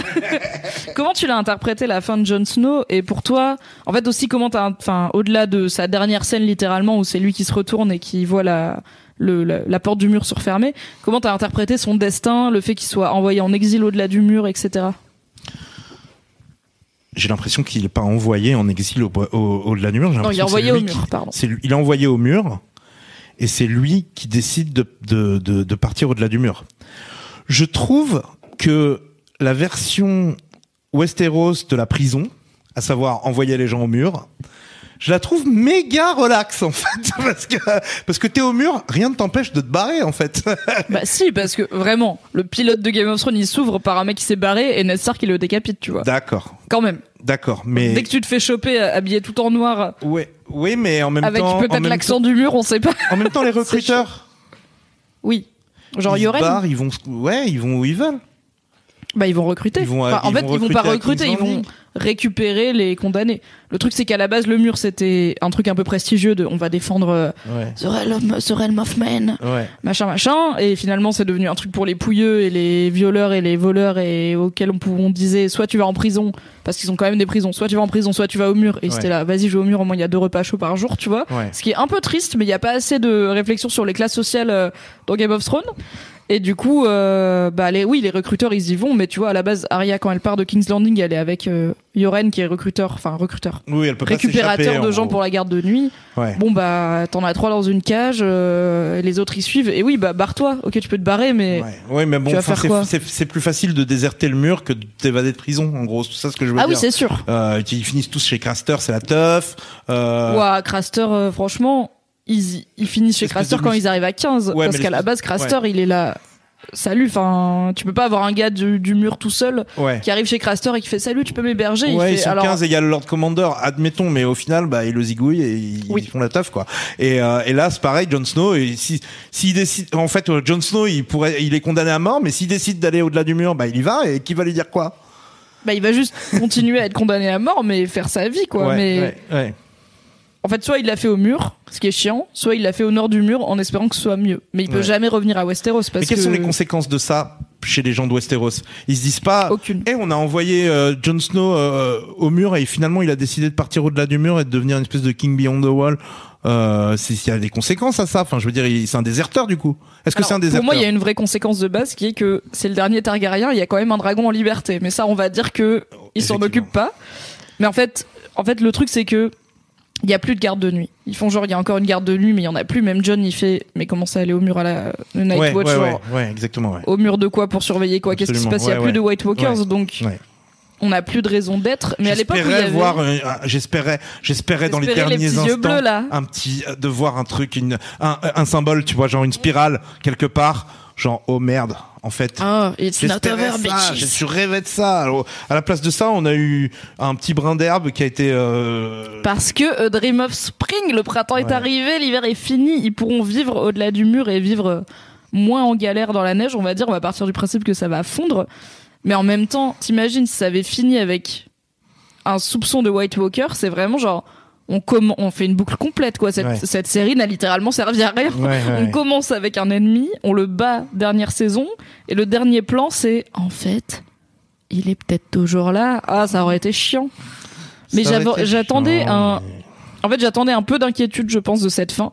Notamment quand Bran il dit bah, je vais localiser le dragon. Et tout le monde est là, haha, sacré, sacré Bran. Et je fais bah, peut-être inquiétez-vous parce que le dragon il a quand même ruiné votre ville il y a un mois maximum. Donc peut-être inquiétez-vous du fait que Bran va le chercher. Non, pas du tout. Pareil, on envoie John au mur. John is bar, personne ne s'inquiète. Mhm. Many of us have those stubborn pounds that seem impossible to lose, no matter how good we eat or how hard we work out. My solution is PlushCare. PlushCare is a leading telehealth provider with doctors who are there for you day and night to partner with you in your weight loss journey. They can prescribe FDA-approved weight loss medications like Wagovi and Zepbound for those who qualify. Plus, they accept most insurance plans. To get started, visit plushcare.com slash weight loss. That's plushcare.com slash weight loss. Fab Flo Il y a Oriane sur le chat justement Salut, par, rapport, par rapport à l'hiver euh, qui demandait est-ce qu'il y a l'hiver parce qu'il y a des marcheurs blancs? Ou alors est-ce que les marcheurs blancs viennent parce que c'est l'hiver?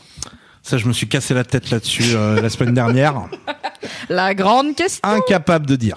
L'œuf ou la poule Euh, Je pense que le la devise des Stark euh, que chacun connaît, Winter is coming, indique que les marcheurs blancs amènent l'hiver avec eux. Après, pendant longtemps, il y avait des, enfin pendant longtemps, il y avait plus de marcheurs blancs, en tout cas plus euh, selon les hommes. Il y avait quand même des hivers qui sont des hivers longs, mais en fait, les saisons à Westeros, elles ont pas de sens dans le sens où tu comprends jamais vraiment comment ils survivent à un hiver de deux ans, les gars, quoi. En termes de enfin ils ont pas de conserve c'est con mais c'est de la vitamine D elle vient d'où la bouffe elle vient d'où on sait pas trop et tout. Donc on sait qu'ils préparent leur récolte pour l'hiver mais on est sur un hiver très très long.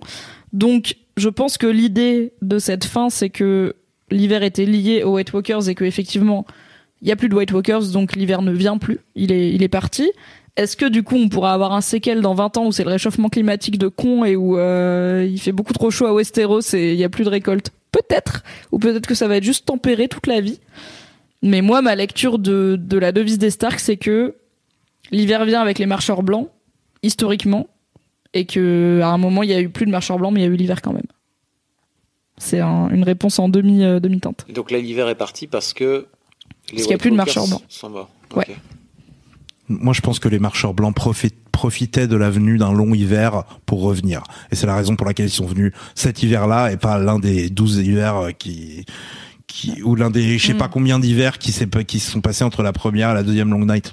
Tu pensais, tu penses qu'ils ont, ils savaient qu'il y avait un hiver particulièrement long qui arrivait et qu'ils se sont dit, ok, c'est notre chance. à leur arrivée et, et à leur, euh, euh, qui, ça décuple leur force, je, suppose. C'est, bien pour ça que, qu'ils sont pas, qu'ils sont pas venus avant parce qu'ils étaient là depuis les débuts, en fait. Ok. Eh bien, deux Je théories pense. différentes. Je pense. Cool, cool. Mais je, en fait, je, je suis un peu perturbée parce que dans le final, il y a cette fameuse scène où on est à King's Landing qui est complètement ravagée et il y a John euh, qui arrive pour voir Daenerys et il y a une immense masse de neige ou de cendres, on sait pas trop, qui se réveille et en fait c'est Drogon. Et C'est- euh, C'est des cendres. bah le truc c'est que Alors, on sait pas Les si showrunners- alors, de, visuellement, au début, c'est clair que c'est des cendres, mais dans cette scène-là, on dirait vraiment de la neige. Et les showrunners ont dit c'est les deux. Et je suis là. Mais quoi Je pense vraiment qu'on était stade. amoureux de Daenerys. Mouah, mouah, mouah. Elle avait oublié l'existence de mouah, Plus ça va, plus j'ai envie d'arrêter de- d'écouter les showrunners parce que vraiment, ils donnent des explications cons à leur truc. Et du coup, Il y a, il y a pas de, il y a de la neige nulle part ailleurs. Donc ça veut dire C'est que pour ça que le c'est truc con. qui tombe, c'est pas des cendres, mais c'est de la neige. Non, c'est les deux. Quoi? Ils ont littéralement dit c'est les deux, je sais pas quoi te dire. J'ai vraiment pas envie de leur cracher dessus, Non, tout le monde le fait, mais je suis là, mais les gars, peut-être des fois, Ça répondez très pas. Les cendres, ça fait. Oui. C'est littéralement le propos, quoi. Après, C'est vrai qu'il y a beaucoup de cendres sur ce Ouais, Comment est-ce que les cendres recouvrent un dragon qui vient de se mettre là dix minutes avant? C'est ça aussi l'histoire. Beaucoup de dragons. beaucoup de cendres. beaucoup de cendres pour un. donc bon. Mais je. Qu'il je- soit, qu'il ait mis les cendres lui-même par-dessus. Ah ouais, il se roule comme un petit pas. lézard qui s'enterre dans le sable. ça. c'est bizarre cette histoire. Non, J'ai mais- retrouvé le, le, le nom de la de la ville euh, fantôme Ah oui, euh, au, de aux Ashai. portes de Ashai, c'est Stigai. S T Y G A I. Donc du coup, je rappelle que si vous voulez vivre dans le monde fantastique qu'il y a dans la tête de Tequila Tex, il faut lire A World of Ice and Fire et Fire and Blood. T'as lu Fire and Blood? Non, même pas. Non, mais il C'est paraît que c'est bien. hein. Ouais, ouais. L'arnaque, ce type. non, je vais me le lire, ça. Je, vais- je vais me le faire. Ah, se remettre à la lecture euh, quand on est un, un vieux gars qui lit que des articles sur Internet et des Wikipédia, c'est. c'est- Et des récaps rigolos. J'ai une, j'ai une, j'ai une, euh, j'ai une liste de lecture euh, sur euh, l'origine du streetwear à Shibuya que je dois d'abord lire avant, Écoute, avant de lire ça. ça, t'en feras un podcast avec d'autres gens. Moi, je serai pas là. Mais ce sera très bien, j'en suis sûre.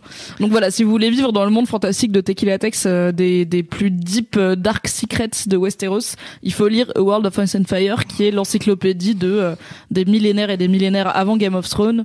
C'est les grandes légendes de ce truc-là. C'est comme lire euh, bah un peu la Bible ou La des trucs comme ça. C'est un bouquin d'histoire, un atlas, une bible, tout, tout Ouais. mélangé. Et donc quand ça parle de Stigai, ça dit euh, c'est c'est la, la cité des, des, des cadavres hantés, euh, des créatures euh, déformées, euh, des démons, des dragons euh, qui, qui, qui sont censés vivre dans cette dans cette ville. Et même les Shadowbinders, donc les, les maîtres de, de- de- Des des, ombres. ombres. ont peur de cette ville.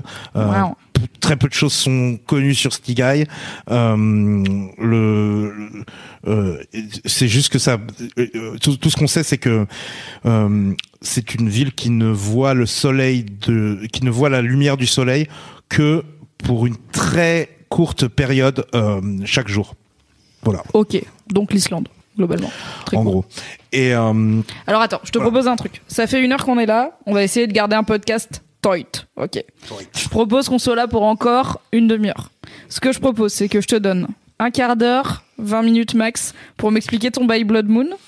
Et pendant ce temps-là, les gens sur le chat peuvent poser des questions peut-être un peu plus terre à liées terre. à Game of Thrones que tout le monde a vu et pas au mythe de Game of Thrones que mais- personne connaît. Je veux pas que tu me bien. donnes ces 20 minutes par pitié. Non mais je te les donne parce que je les veux. Je Je veux que tu m'expliques. Et en plus les gens, je sais que les gens pour- ils le veulent pour aussi. me faire plaisir. Mec, t'as me- convaincu tellement de personnes qu'il y aurait du Lovecraft dans Game of Thrones. Enfin, les gens veulent t'entendre raconter, tu vois, tes théories complètement what the fuck. Laisse-moi un peu checker du wiki. Je te laisse un peu euh, checker. en- euh, en- en- on peut prendre une question pendant que je check le wiki. Ok. S'il y a des questions, c'est cool.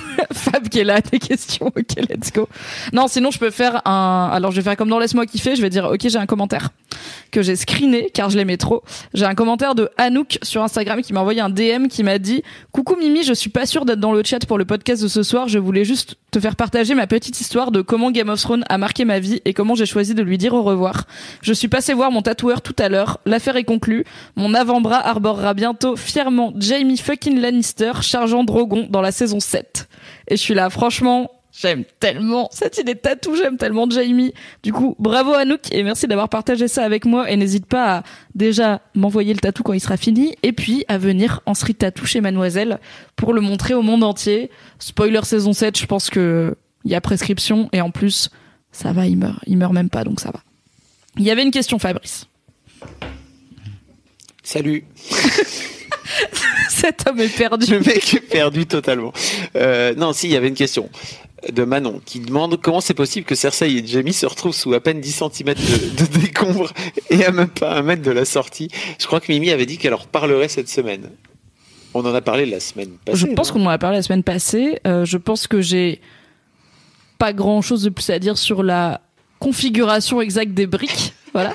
Euh, je ne comprends toujours pas comment tout ne s'est pas effondré, mais je pense que la réponse est littéralement pour le drama et pour euh, la dramaturgie de la scène. Après, si tu veux une explication, si tu veux que j'invente un truc, ok, j'invente une théorie comme les gens qui inventent des théories et qui me les envoient où je suis là, ok, on peut inventer des faits. On peut dire que au moment où tout s'est effondré, ils étaient pas encore morts et qu'ils ont essayé de, genre, ramper à travers les décombres vers la surface, tels les gens enterrés vivants et qui sont épuisés juste au dernier moment, juste avant d'être à l'air libre. Mais c'est littéralement un truc que je viens d'inventer là tout de suite, en mode Kill Bill, tu vois. Moi, j'avais jamais pensé à ça. C'est vrai que ça n'a pas de sens. Ah non, ça n'a pas de sens, mais c'est pour le drama. Et je sais qu'il y avait, du coup, sur les trucs que je lis, notamment sur Reddit, les gens sont ultra vénères contre les showrunners depuis des épisodes et des épisodes, et je commence à les, enfin, j'ai commencé à les trouver assez injustes. Et à un moment, ils faisaient une liste de genre les trucs les plus cons qui pourraient se passer dans le final, enfin, les plus euh, débiles. Et il y avait, euh, Tyrion va aller euh, dans les ruines de Kings, enfin, du, du Red Keep, euh, donc du, du donjon de King's Landing et trouver un bout de Jamie euh, ou de Cersei qui dépasse histoire de dire ouais ils sont bien morts et tout et du coup quand ils trouvent la main en or qui dépasse j'étais un peu en mode ah oui c'est arrivé c'est pas Disons grave peut-être que tout simplement euh, ils se sont pris un, un, un débris sur la tête et Bah, il ça suffit suffit d'une bonne brique dans la bonne gueule brique et dans la t'es- gueule, hein. t'es dead hein. Moi Alors attends dernière question après que je te lance Qu'est-ce que vous avez pensé du docu The Last Watch j'ai pas vu. T'es qu'il a pas vu, moi j'ai vu que 20 minutes. Car je me le mets en dose homéopathique. Parce que en vrai Game of Thrones ça me manque ok. J'en ai, fait, j'en ai fait un article je suis triste je suis triste que ce soit fini. Je ferai tout un truc d'adieu à la fin de ce podcast ça va être émouvant. Peut-être je vais avoir les larmes aux yeux je sais pas. Du coup j'ai regardé 15 minutes 15-20 minutes euh, et il y a notamment la fameuse scène où euh, donc ils font un table read où il y a tous les acteurs et les showrunners autour de la table et où ils lisent euh, sans jouer mais ils lisent ce qui se passe pour tous leurs personnages et euh, on n'a pas tout le table read, on n'a pas tout. Et j'étais assez déçu d'ailleurs parce qu'on n'a pas l'acteur qui joue Bran qui apprend que Bran devient roi, ce qui est quand même genre. Il a dit en interview qu'il pensait que c'était une vanne la première fois qu'il a lu le script, donc euh, j'aurais bien aimé voir sa réaction. Et en fait, les, les acteurs, avant cette scène, avant ce table read, ils ont reçu le scénario trois jours avant. Ils peuvent le lire ou pas le lire. Ils peuvent le découvrir avant tout seul dans leur coin ou le découvrir avec tout le monde. Et Kit Harington, qui joue Jon Snow, ne l'a pas lu. Et du coup, il découvre en le lisant devant tout le monde que euh, Jon Snow tue Daenerys. Et du coup, t'as, en gros, t'as un gars qui lit les didascalies qui est là. Euh, Jon Snow euh, a encore euh, la main sur la poignée de la dague, comme s'il pouvait annuler ce qu'il venait de faire, euh, et il n'ose pas bouger, comme si ne pas bouger pouvait euh, changer les choses. Et t'as Kit Harington qui est au bout de sa vie, il pleure, il est trop désolé. Et en face de lui, t'as Emilia Clarke qui joue Daenerys, qui est en train de couler dans sa chaise en mode, je sais, c'est chaud, mec. tu m'as tué, c'est chaud. Et c'est ultra émouvant. Et franchement, genre j'étais trop émue. Et même des scènes que j'ai pas trop aimées dans la saison, notamment euh, Arya qui tue euh, le Night King. Alors si, du coup, j'en profite pour le dire. J'avais critiqué le fait qu'Arya, elle arrive derrière le Night King à genre 3 mètres de hauteur. Dans le scénario, il y a marqué Arya grimpe sur une euh, pile de zombies morts, en gros, et saute sur le Night King. Et j'étais là, ah, ok, c'était mal, c'était mal montré, mais du coup voilà. Et du coup, tout le cast applaudit Maisie Williams, mais genre on dirait qu'elle vient de marquer au foot, quoi. Tout le monde est là en mode yeah. Et du coup, c'était trop chou. Oh, C'est un peu, un peu ce qui s'est passé chez tout le monde euh, au moment où Oui. on a vu ça. Bah, c'est clairement ce qui s'est passé à la rédac au moment du visionnage. Euh, On était en mode. Ouah, Aria, trop bien Mais c'est trop mignon de voir tous les gens avec qui elle a passé. En plus, au tout début, ils mettent, euh, ils mettent des photos du tout premier table read quand c'était la saison 1 et que c'était tous des bébés et que ça avait pas commencé. Et bref, c'était trop bien. Donc je vais savourer ce docu qui est sur OCS. Du coup, si vous- avez OCS, euh, ne n'annulez pas votre abonnement avant de l'avoir vu. Et euh, ne, la- ne l'annulez pas tout court car il y a des bonnes séries, on en parlera plus tard. Mais du coup, il est bien, mais je l'ai pas encore vu, donc je peux pas vous en parler plus. Dernier truc, il y a Deb Yes. Yo-Yo qui demande est-ce que Tequila Tex fait des podcasts de 3 heures sur ses théories ultra dark et si oui, où Donc, il y a quelqu'un dans le chat qui lui dit Non, mais- sur Facebook, ça s'appelle Take Off Thrones. Alors ça, oui. Oui, euh, oui, il y a, il y, a, il y a Take of Thrones, mais après les théories euh, zinzin, elles sont vraiment euh, mieux expliquées que moi par les gens qui les ont écrites sur Reddit. Et euh, je, je donnerai, je donnerai à la fin un- le, peut-être qu'on donnera dans le chat un, un lien vers le, le, le, le gars qui fait vraiment un parallèle entre Lovecraft entre, et entre Game of Lovecraft Thrones. et, et Game of Thrones. En fait, ce qui est important, euh, un, un début de un truc qui va lier l'histoire principale aux théories zinzin, c'est euh, le, le fameux chapitre des Winds of Winter qui n'est pas encore paru. Donc j'aime bien comme tu racontes ça en mode ok les gens je vais vous raccrocher à ma théorie zinzin et, tu parles d'un chapitre du livre qui est pas encore paru et qui du coup est pas dans la série. C'est un chapitre qui a été lu. loin. Ouais, mais c'est un chapitre qui a été lu par George R. R. Martin à plein de conventions, qui est du point de vue de euh, d'un autre frère euh, Greyjoy. Oui.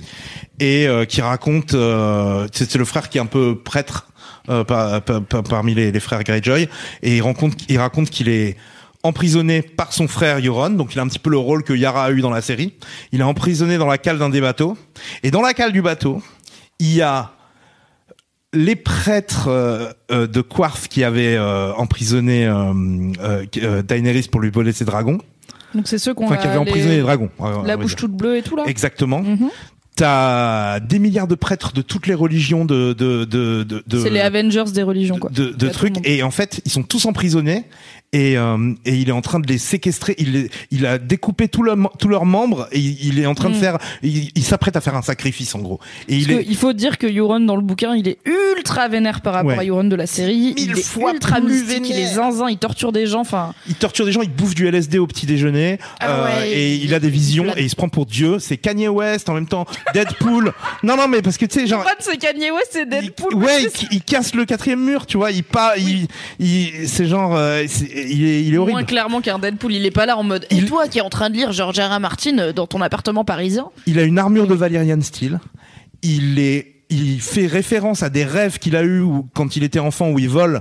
Euh, clairement, c'est un, un, un ancien. il est, ah, il y a une grosse, des grosses allusions sur le fait que c'est un ancien euh, euh, euh, euh, euh, élève Non du non élève Ah, du de la corneille à trois yeux. Ouais, Oui. exactement. C'est un du- ancien potentiel Bran qui a Ouais. mal tourné. Exactement. C'est-à-dire que la corneille à trois yeux, donc le vieux gars là dans la grotte, aurait dans le bouquin, là du coup, enfin je sais même pas si on est en spoiler bouquin parce qu'on est juste en Théorie, zinzin déjà bouquin de base, où Euron qui est vraiment ultra zinziflex dans le bouquin, ça aurait été une tentative de la corneille à trois yeux pour trouver un successeur, Ouais. mais là où Bran peut-être tourne bien selon la fin de la série, Euron aurait mal tourné et du coup il aurait été chassé mais il aurait déjà acquis des pouvoirs Ouais. que euh, il devrait pas avoir parce qu'il est Zanziflex. Ouais. Mais du coup, il les a et il sait très bien qu'il est très puissant. Ouais, donc il est vraiment puissant et, et là il s'apprête à faire une sorte de gros, de méga. euh, Le gars, Euh, il va faire le bouquet final du sacrifice du monde ouais, il va faire pour un sacrifice de ouf. des trucs, des oui, pouvoirs. et des- surtout aux portes de la citadelle.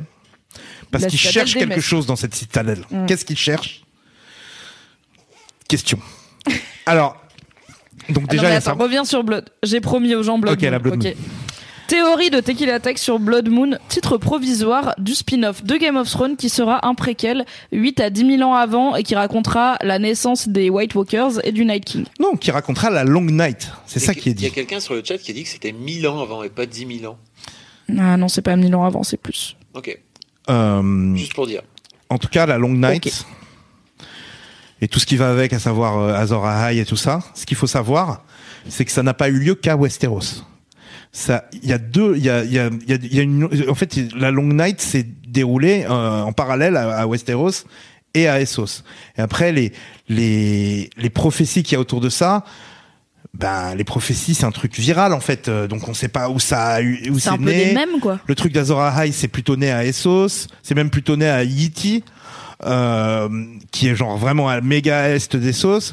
Euh, ça se répercute sur une sorte d'histoire équivalente qui a lieu. Euh, c'est un petit peu comme les, c'est un petit peu comme la mythologie grecque et la mythologie romaine. Et on sait pas ce qui a inspiré. Enfin, on sait que la mythologie grecque a inspiré la mythologie romaine, mais tout est un petit peu déformé par l'histoire et on ne sait pas d'où viennent les trucs. Mais en gros, il y a eu une long night euh, à, à, à Westeros, mais il y a eu aussi une long night à Essos.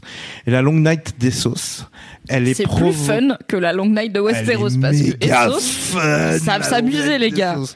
quitte Donc- à être aux portes de la mort avec beaucoup de LSD, Ouais. autant être un peu dans le désert, là où il y a des oliviers, quoi. Donc euh, non mais là il y a pas d'olivier je crois là où ils sont c'est plus un, un bail de de cité euh, magique euh, cité euh, tout est en or c'est plutôt un c'est plutôt Comme un bail de de, de, Chine médiévale. Ah ok, moi j'étais sur les Aztèques, genre euh, Mmh, Eldorado, ouais, ouais, il y tout a ça, aussi tu un vois. petit côté aztèque Ouais. aussi. Ouais, oui, ils aimaient bien sacrifier des gens. Exactement. La boucle Absolument. est. Gros sacrifice à tous les niveaux. donc, euh, euh, donc le, donc, donc, donc, si c'est la Blood Moon, le mot Blood, moi, me, rap- me, me renvoie au Bloodstone Emperor. Qu'est-ce qui est le Bloodstone Emperor? Un, un- Le légendaire neuvième et dernier empereur de du grand empire, the Great Empire of the Dawn. Le Grand Empire de l'Aube. Le grand empire de l'aube. Je suis bilingue, vas-y. Donc il y a il y a plein de de il y a eu il y a eu donc neuf ils ont tous des noms de pierres précieuses. Donc euh, lui le Bloodstone Emperor c'est le fils de l'Opal Emperor et le jeune frère de la Amethyst Empress. Fabrice, ce serait quoi ton nom de pierre précieuse? J'aime bien les jades. Ok, Ben, y a- il y avait un Jade Emperor, il y avait un Jade Emperor parmi les neuf. Et donc euh, et donc et donc en gros euh, le la couronne, elle est allée à, l'empresse, à l'impératrice Oui. euh, Améthyste. Ok.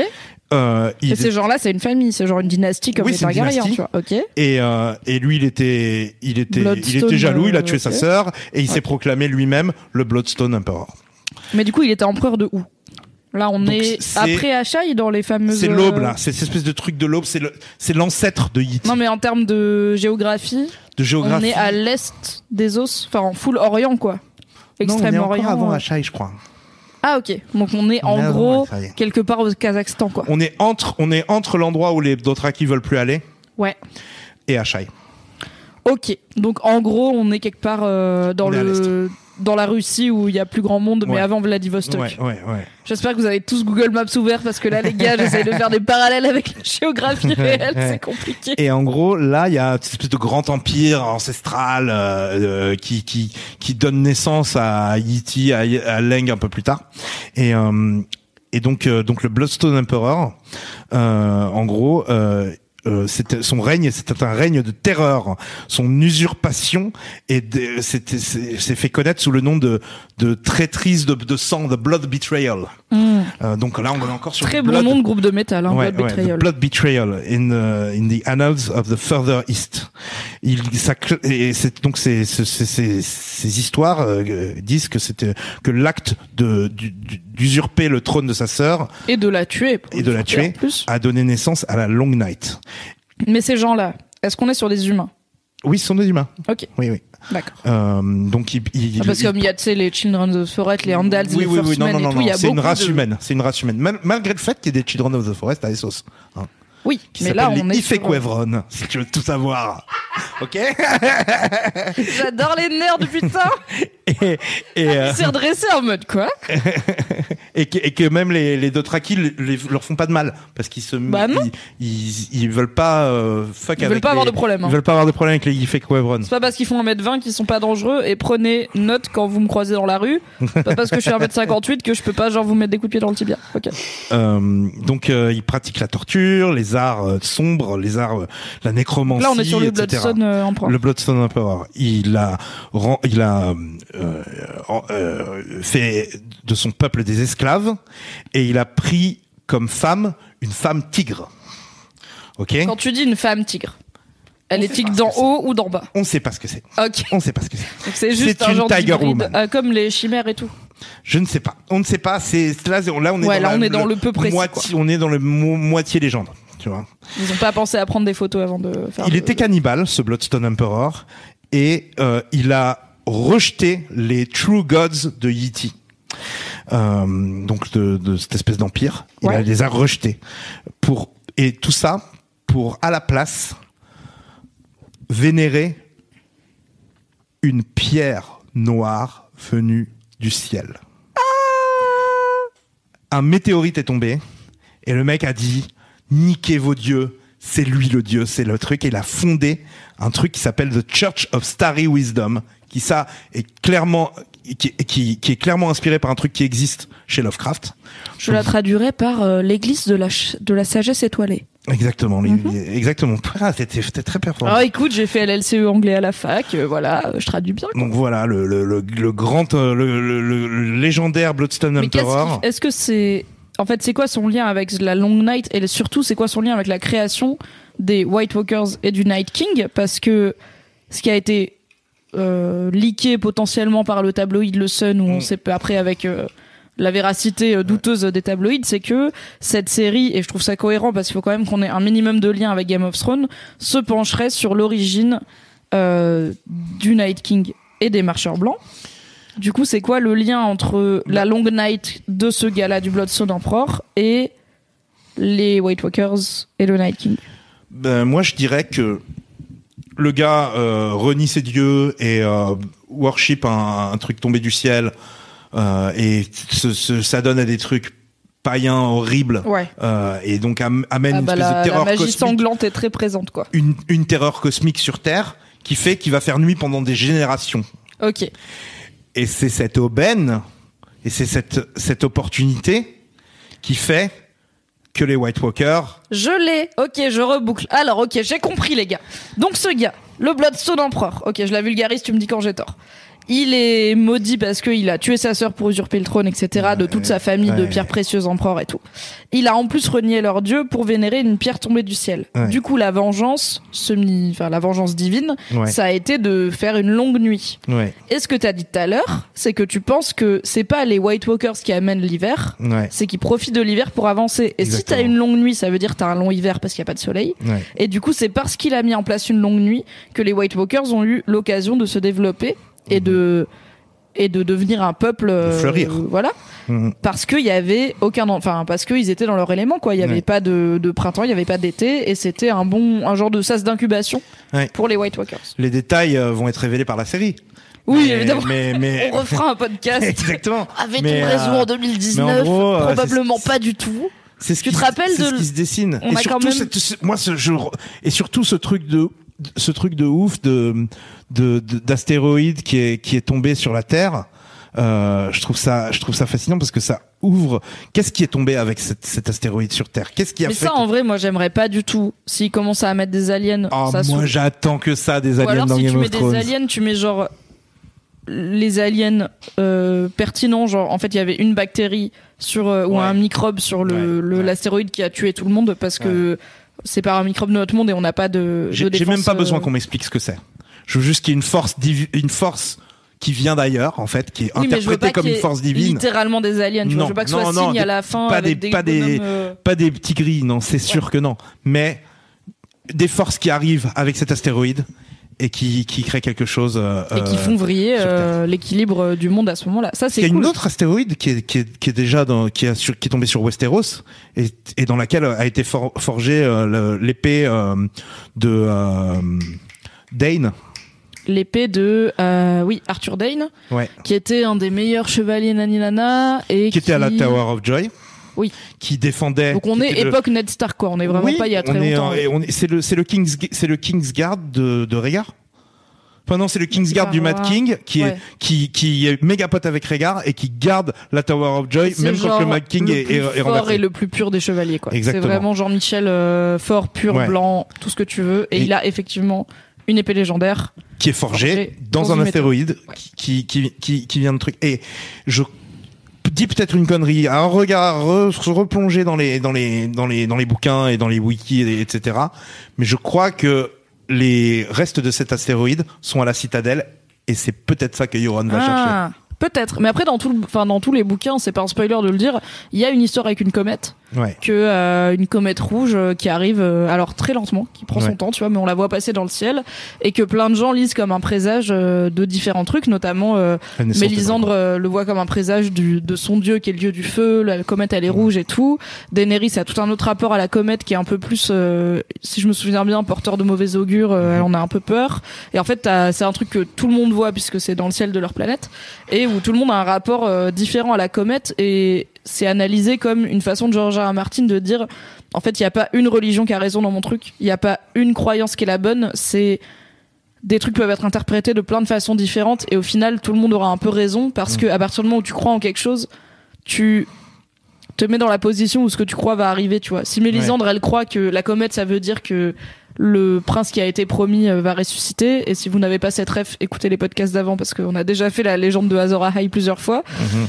Bah elle va se mettre en quête du prince qui a été promis elle va peut-être le trouver parce qu'elle a décidé qu'elle allait le trouver tu vois même si au final quand elle le trouve c'est pas ce qu'elle imaginait et c'est Stannis et ou John si tu veux mais même John c'est un peu genre ok Mm. c'était toi bon c'est moins c'est moins sublime que prévu mais Ouais, ok ouais. Bref, voilà. euh, Fabrice est-ce qu'on a des questions? Non. non est-ce que les gens sont partis? Si on tous fait ok salut le Ah Bloodstone non, les, empereur euh. les gens, euh, les gens adorent. Écoutez, ah ça me veulent- fait plaisir les gens veulent Teki pendant des heures et des heures. Non, J'avoue, non, je, je, je, je- je- j'ai une vie, je suis désolé, je peux pas.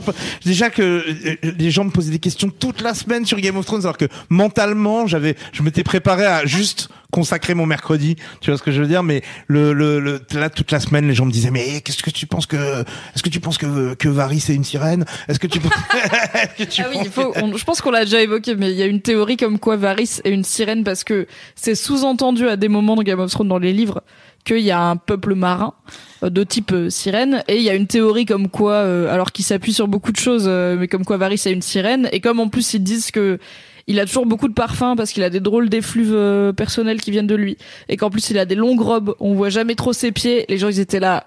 Obligé mon frère, c'est un poisson. Franchement, c'est chaud, mais j'adore cette théorie parce que c'est vraiment le moment où ça fait dix ans quasiment qu'on n'a pas eu de nouveau bouquin. Et les gens, ils sont là. Ok, je vais limite, genre, tu tires des trucs d'un chapeau, t'es là. Tel personnage est une créature d'un conte de Dickens. Ok, let's go. On va rattraper les trucs. Et c'est rigolo à lire et à voir comment tu peux faire des ponts mentaux pour y arriver. Mais j'aurais Mais du coup, quand même tellement aimé. J'aurais quand même, excuse-moi de te couper. J'aurais tellement aimé euh, que qu'on sache ce qu'il a entendu dans les flammes. Mais oui, c'était ton vœu parce que du coup, on a commencé ce podcast spécial Game of Thrones saison 8 avec toi et le pre... je t'ai dit tu veux voir quoi dans cette saison? Et le premier truc que tu m'as dit c'est je veux savoir ce que Varys il a entendu dans les flammes quand ses parties génitales ont été brûlées euh, pour un sacrifice euh, rituel de prêtre de R'hllor, donc genre Mélisandre. Mhm. Il a dit qu'il avait entendu une voix dans les flammes et on saura jamais enfin tant qu'il y jamais aura pas les livres, on saura jamais ce qu'il a entendu quoi. Ça, ça, ça me rend dingue. Ça me rend dingue. Il y a quelqu'un qui dit Fab, lance Mimi sur Tyrion qui est amoureux de Dany. Non, ça va, on l'a déjà.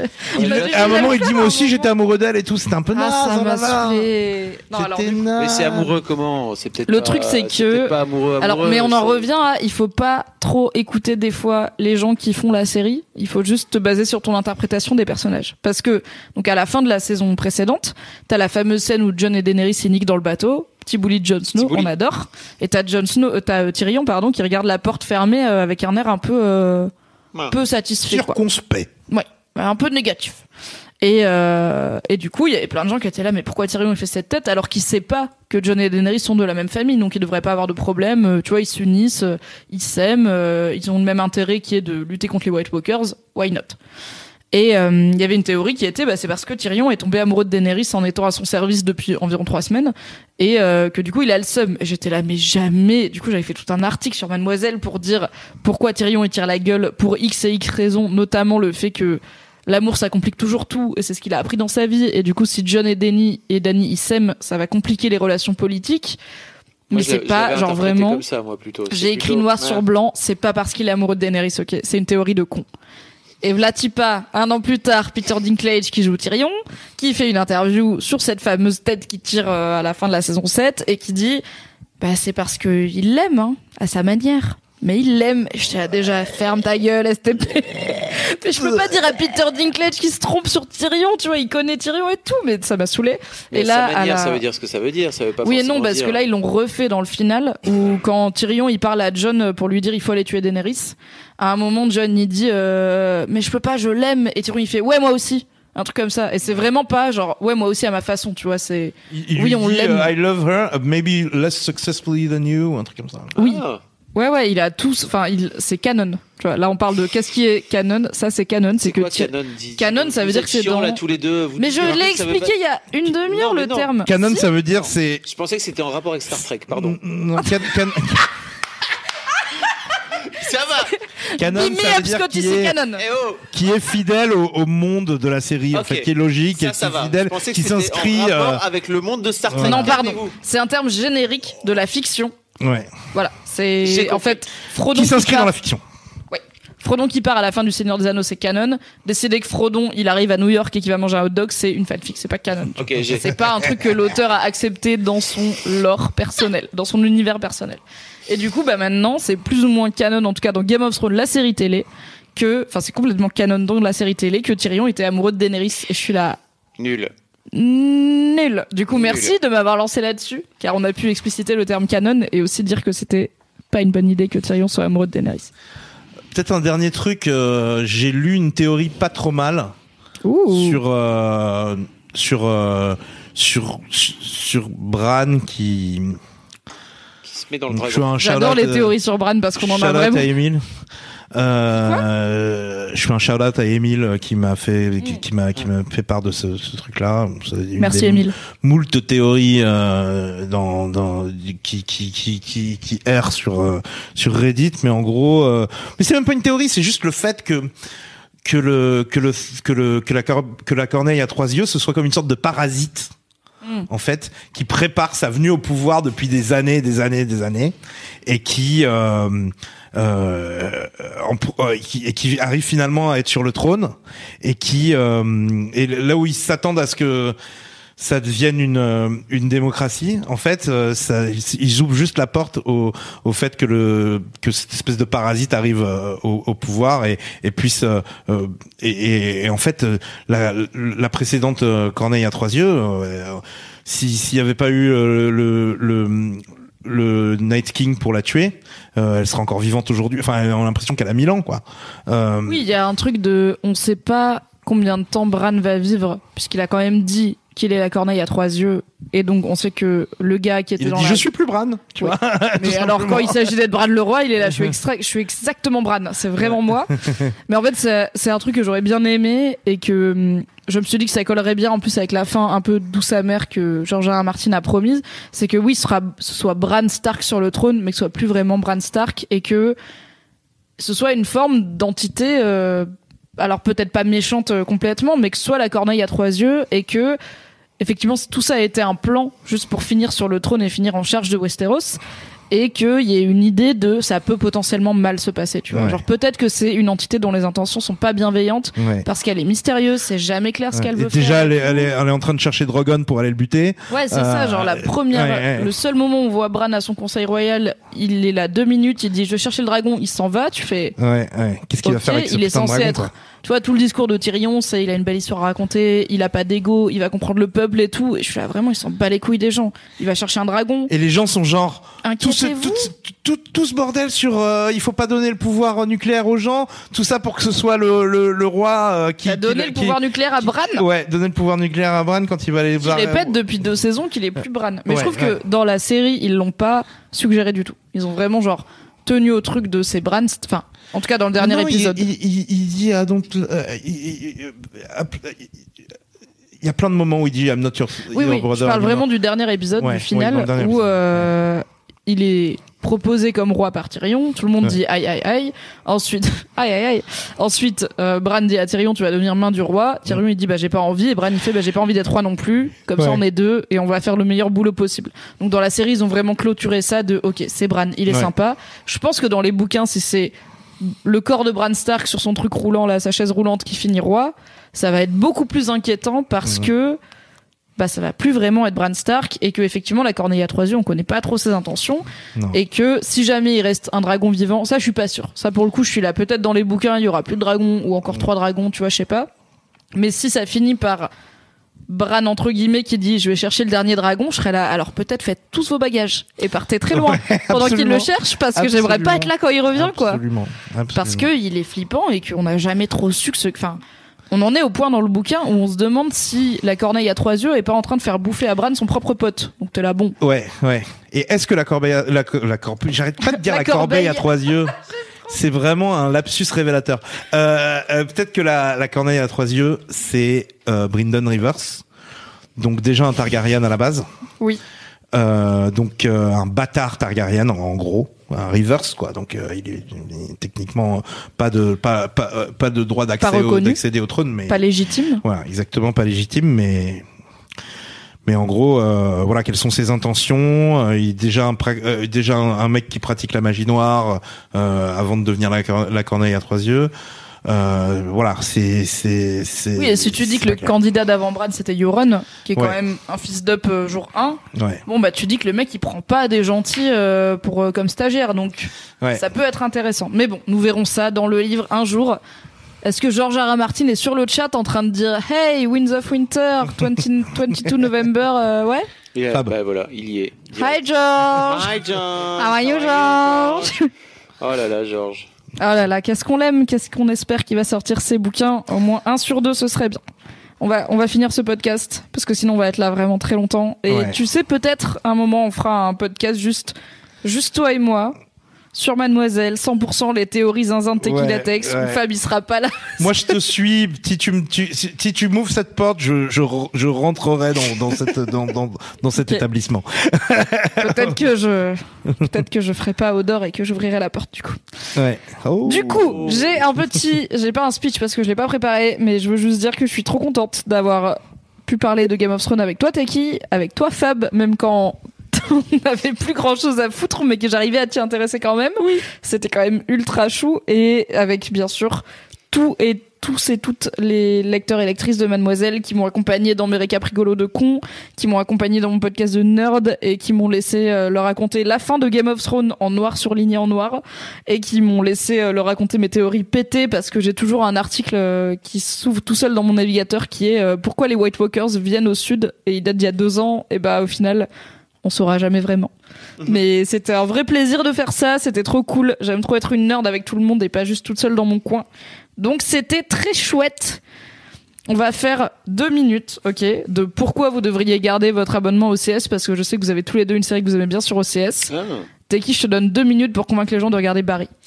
Euh, déjà Bill Hader, euh, qui qu'on a tellement aimé dans Saturday Night Live, qu'on a tellement aimé dans Superbad, qu'on a tellement aimé euh, Bientôt dans ça, chapitre 2. où il bientôt dans Tozier. chapitre 2 exactement et euh, qui, est, qui est extrêmement talentueux et là qui fait son espèce de truc pour avoir des awards en fait Non, mais vas-y, pitch, pitch Tu la série. racontes ultra mal, ça parle de quoi Pitch la série. Ça parle de quoi Barry, Le putain pitch est génial. bah en gros c'est un un, un un hitman comment on dit Un tueur à un gages. tueur à gages un tueur à gages qui euh, qui qui qui a fait la guerre d'Afghanistan euh, d'Irak Bah, c'est toi qui es fan, hein Moi, je sais pas. euh, bref qui qui a fait la guerre euh, Qui a fait la guerre. qui a fait la guerre, qui faisait partie de l'armée américaine et qui donc a, a buté des gens parce que c'était son métier, son devoir, et euh, qui, au bout d'un moment, après avoir tué plein de gens, euh, se retrouve aux États-Unis et se dit est-ce que je suis bon qu'à tuer des gens? Et donc devient un, un tueur à gages se fait engrainer un peu par une sorte de figure paternelle euh, qui qui qui est un ami de la famille en gros qui s'occupe de lui et qui le qui le le- l'aiguille vers ce, ce truc là et qui lui trouve des contrats en gros Son manager. et euh, voilà, en gros, c'est une espèce de manager de, Méfiez-vous de, des de- managers. de. Et euh, un jour, son manager lui dit mais allez, on va, va, va, va. Il l'envoie en Californie pour euh, pour une mission et il doit tuer un gars qui prend des cours de théâtre. Et donc, il va au cours de théâtre. Ça, c'est épisode 1. Ouais, littéralement, ouais, on est le pilote. et, et, et c'est vraiment le ouais le synopsis synopsis là hein, ouais. et donc il va pour tuer le gars qui, qui qui prend des cours de théâtre et finalement bah il prend goût aux cours de théâtre et il se dit peut-être que c'est ça ma raison de vivre peut-être que c'est devenir acteur et là c'est tellement drôle et en même temps il y a des personnages incroyables euh, des personnages secondaires qui sont hilarants et euh, ça franchement ça ça c'est hyper euh, comment fidèle aux, aux préoccupations des acteurs à, qui galèrent à, à, à Los Angeles. Un petit peu comme Extras l'était à une époque. Un petit peu comme Curb Your Enthusiasm peut, peut l'être euh, donc euh, Larry et son nombril une autre série HBO euh, c'est toutes ces toutes ces séries là qui, qui qui racontent un petit peu la vie de tous les jours à Los Oui, Angeles des séries quand t'es un acteur sur- qui galère. C'est des trucs d'acteurs sur la vraie vie des acteurs. Ouais, exactement. Donc il y a ce côté-là, avec un côté Breaking Bad, où tu te dis à chaque fois, putain, il est en train de se mettre dans la merde, la série peut s'arrêter maintenant. Et en fait, ça continue toujours, et c'est une sorte de surenchère à chaque fois, de plus en plus surréaliste, jusqu'à l'épisode 5 de la saison 2, qui est complètement ouf et complètement surréaliste, et complètement, on en parlera des années et des années après. Euh, voilà, bon, ça tue. Euh, J'adore Barry. Barry, on en est à la deuxième saison. C'est dispo sur OCS. Exactement. C'est sur HBO à la base. J'ai hâte de m'y remettre. Je me suis dit que j'attendais la fin de Game of Thrones pour m'y mettre. Du coup, ça va être bien. Fab, t'aimes Alors- quoi sur OCS Alors déjà, il y a Team Geek qui a raison de le rappeler, c'est qu'il va y avoir la saison 3 de, The Handmaid's Handmaid's Tale Tale, tout à fait. qui sort, en le, juin. qui sort le 6 juin et qui va être diffusé de la même façon que sur euh, Game of Thrones, c'est-à-dire en plus 24 quoi. Oui, alors Game of Thrones était en simultané parce qu'il y a assez de gens qui sont prêts à se lever à 3h du mat, mais ça va être sur OCS en, le lendemain. Et euh, c'est probablement ma série préférée maintenant que Game of Thrones est fini. Ouais. Et en termes de féminisme et de s'intéresser à ce qui se passe dans le monde, c'est ultra important. Surtout Donc j'ai hâte moment, de... C'est dur à dire, enfin c'est bizarre à dire, mais j'ai hâte de regarder Handmaid's Tale, même si c'est un peu horriblos. C'est pas, c'est pas terrible. Moi, j'ai découvert le week-end dernier Tchernobyl, euh, qui est une mini-série en 5 ou 6 épisodes, parce que j'ai pas toutes les infos, euh, sur euh, l'explosion de la, de la centrale nucléaire de, de Tchernobyl, donc au milieu des années 80. Est-ce que c'est un docu ou est-ce que c'est une reconstitution C'est une série fictionnée, euh, mais qui est très réaliste puisque euh, je t'en ai parlé. Il y a un podcast euh, qui, qui est sorti en même temps que les- la série, euh, qui est, en tout cas, j'ai moi j'ai écouté un seul épisode pour l'instant euh, avec le showrunner du truc, qui explique un petit peu son pour- pourquoi il a pourquoi il s'est lancé dans cette série et surtout qui explique qu'en fait c'est assez euh, euh, proche de la vérité, c'est-à-dire que le mec s'est beaucoup documenté et ça ça parle de notamment de, de, tout, de toute la façon dont l'État russe décide de maquiller le truc et de faire en sorte de- d'attendre très très longtemps, c'est-à-dire plus de 24 heures si je me trompe pas, limite 48 heures, 72 heures, je sais plus, euh, avant de finir par dire ok on va peut-être évacuer la ville qui à trois bornes de là, euh, parce qu'en Hmm. attendant ils ont fait style oui c'est juste un c'est un feu sur l'incendie, euh, c'est un feu sur le toit, c'est un incendie pardon sur le toit euh, de la centrale, tout, tout va bien.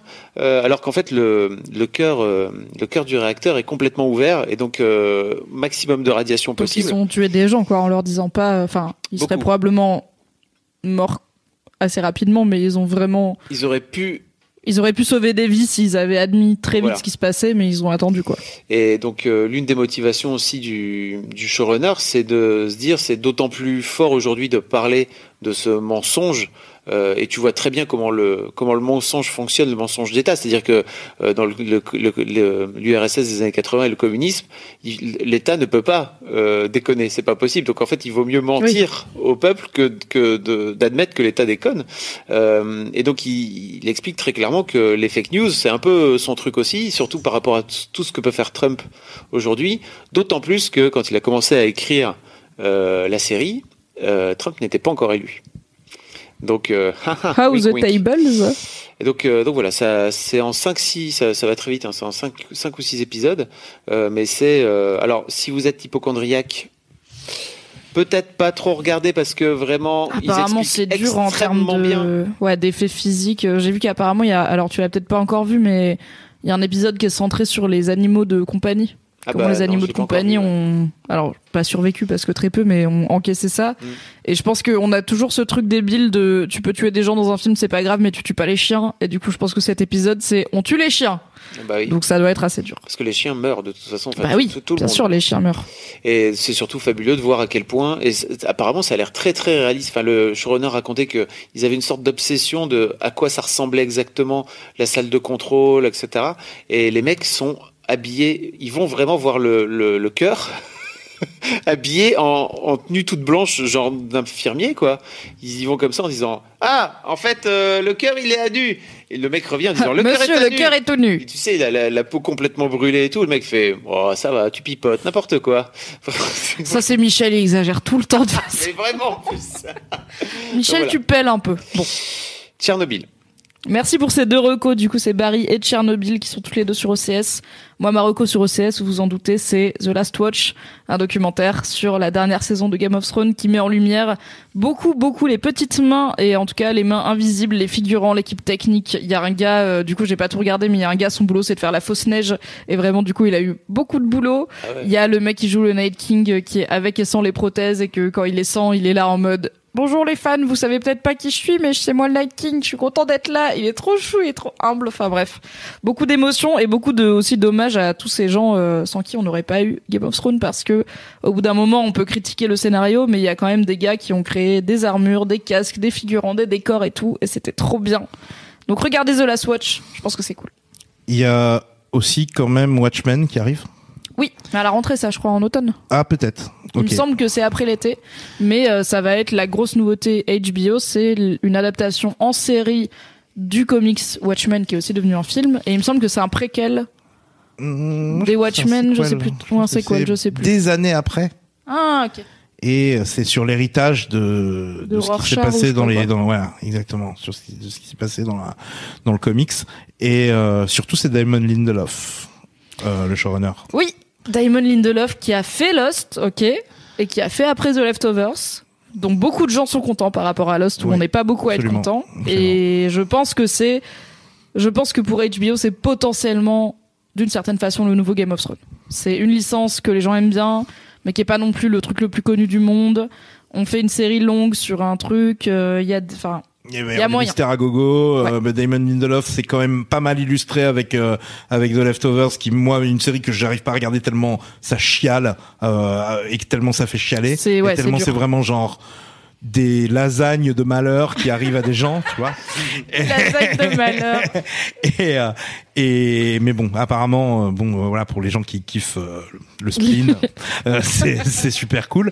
Et euh, et on- moi, en tout cas, c'est un, un tour de force euh, réussi pour euh, pour Damon Lindelof et un exercice de cohérence réussi pour Damon Lindelof, ce qu'on parce qu'il avait peut-être moins les, euh, les les mains liées que que que pour Lost qui était quand même euh, sur ABC donc un Un une- network, une grosse chaîne. une gros- un gros network qui n'est pas HBO et euh, et donc voilà. Donc a priori c'est- ça ça va être bien. Et et aussi euh, ce Seigneur des Anneaux avec Brian Cockman quoi. Oui, tout à fait. Donc Brian Cogman, meilleur scénariste de Game of Thrones, qui va bosser sur la série Le, Se- Le Seigneur des Anneaux, qui, aux dernières nouvelles, est un préquel sur Aragorn et sa vie avant qu'il devienne Aragorn, euh, en tout cas euh, grand pas. Étant amoureuse d'Aragorn depuis 20 ans, je ne peux qu'être ravie de cette nouvelle. Donc nous verrons. Merci beaucoup Teki d'être venu. merci à toi de m'avoir reçu et d'avoir mis de l'ordre dans mes idées Toujours là pour merci ça. à Fab aussi Merci Fab d'avoir tenu tout ce long. Et merci à tout le monde d'avoir écouté ce podcast, que ce soit en live ou en replay. Bisous et à bientôt dans un micro. Salut. Salut. Salut.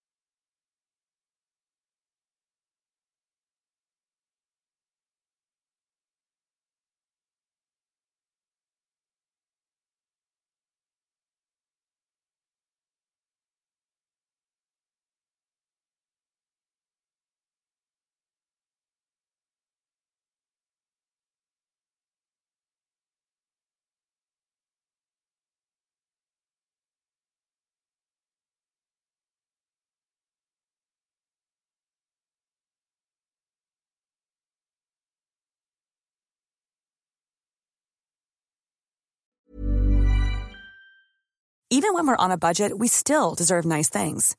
Quince is a place to scoop up stunning high-end goods for 50 to 80% less than similar brands. They have buttery soft cashmere sweaters starting at $50, luxurious Italian leather bags, and so much more. Plus, Quince only works with factories that use safe, ethical, and responsible manufacturing. Get the high-end goods you'll love without the high price tag with Quince. Go to quince.com/style for free shipping and 365-day returns.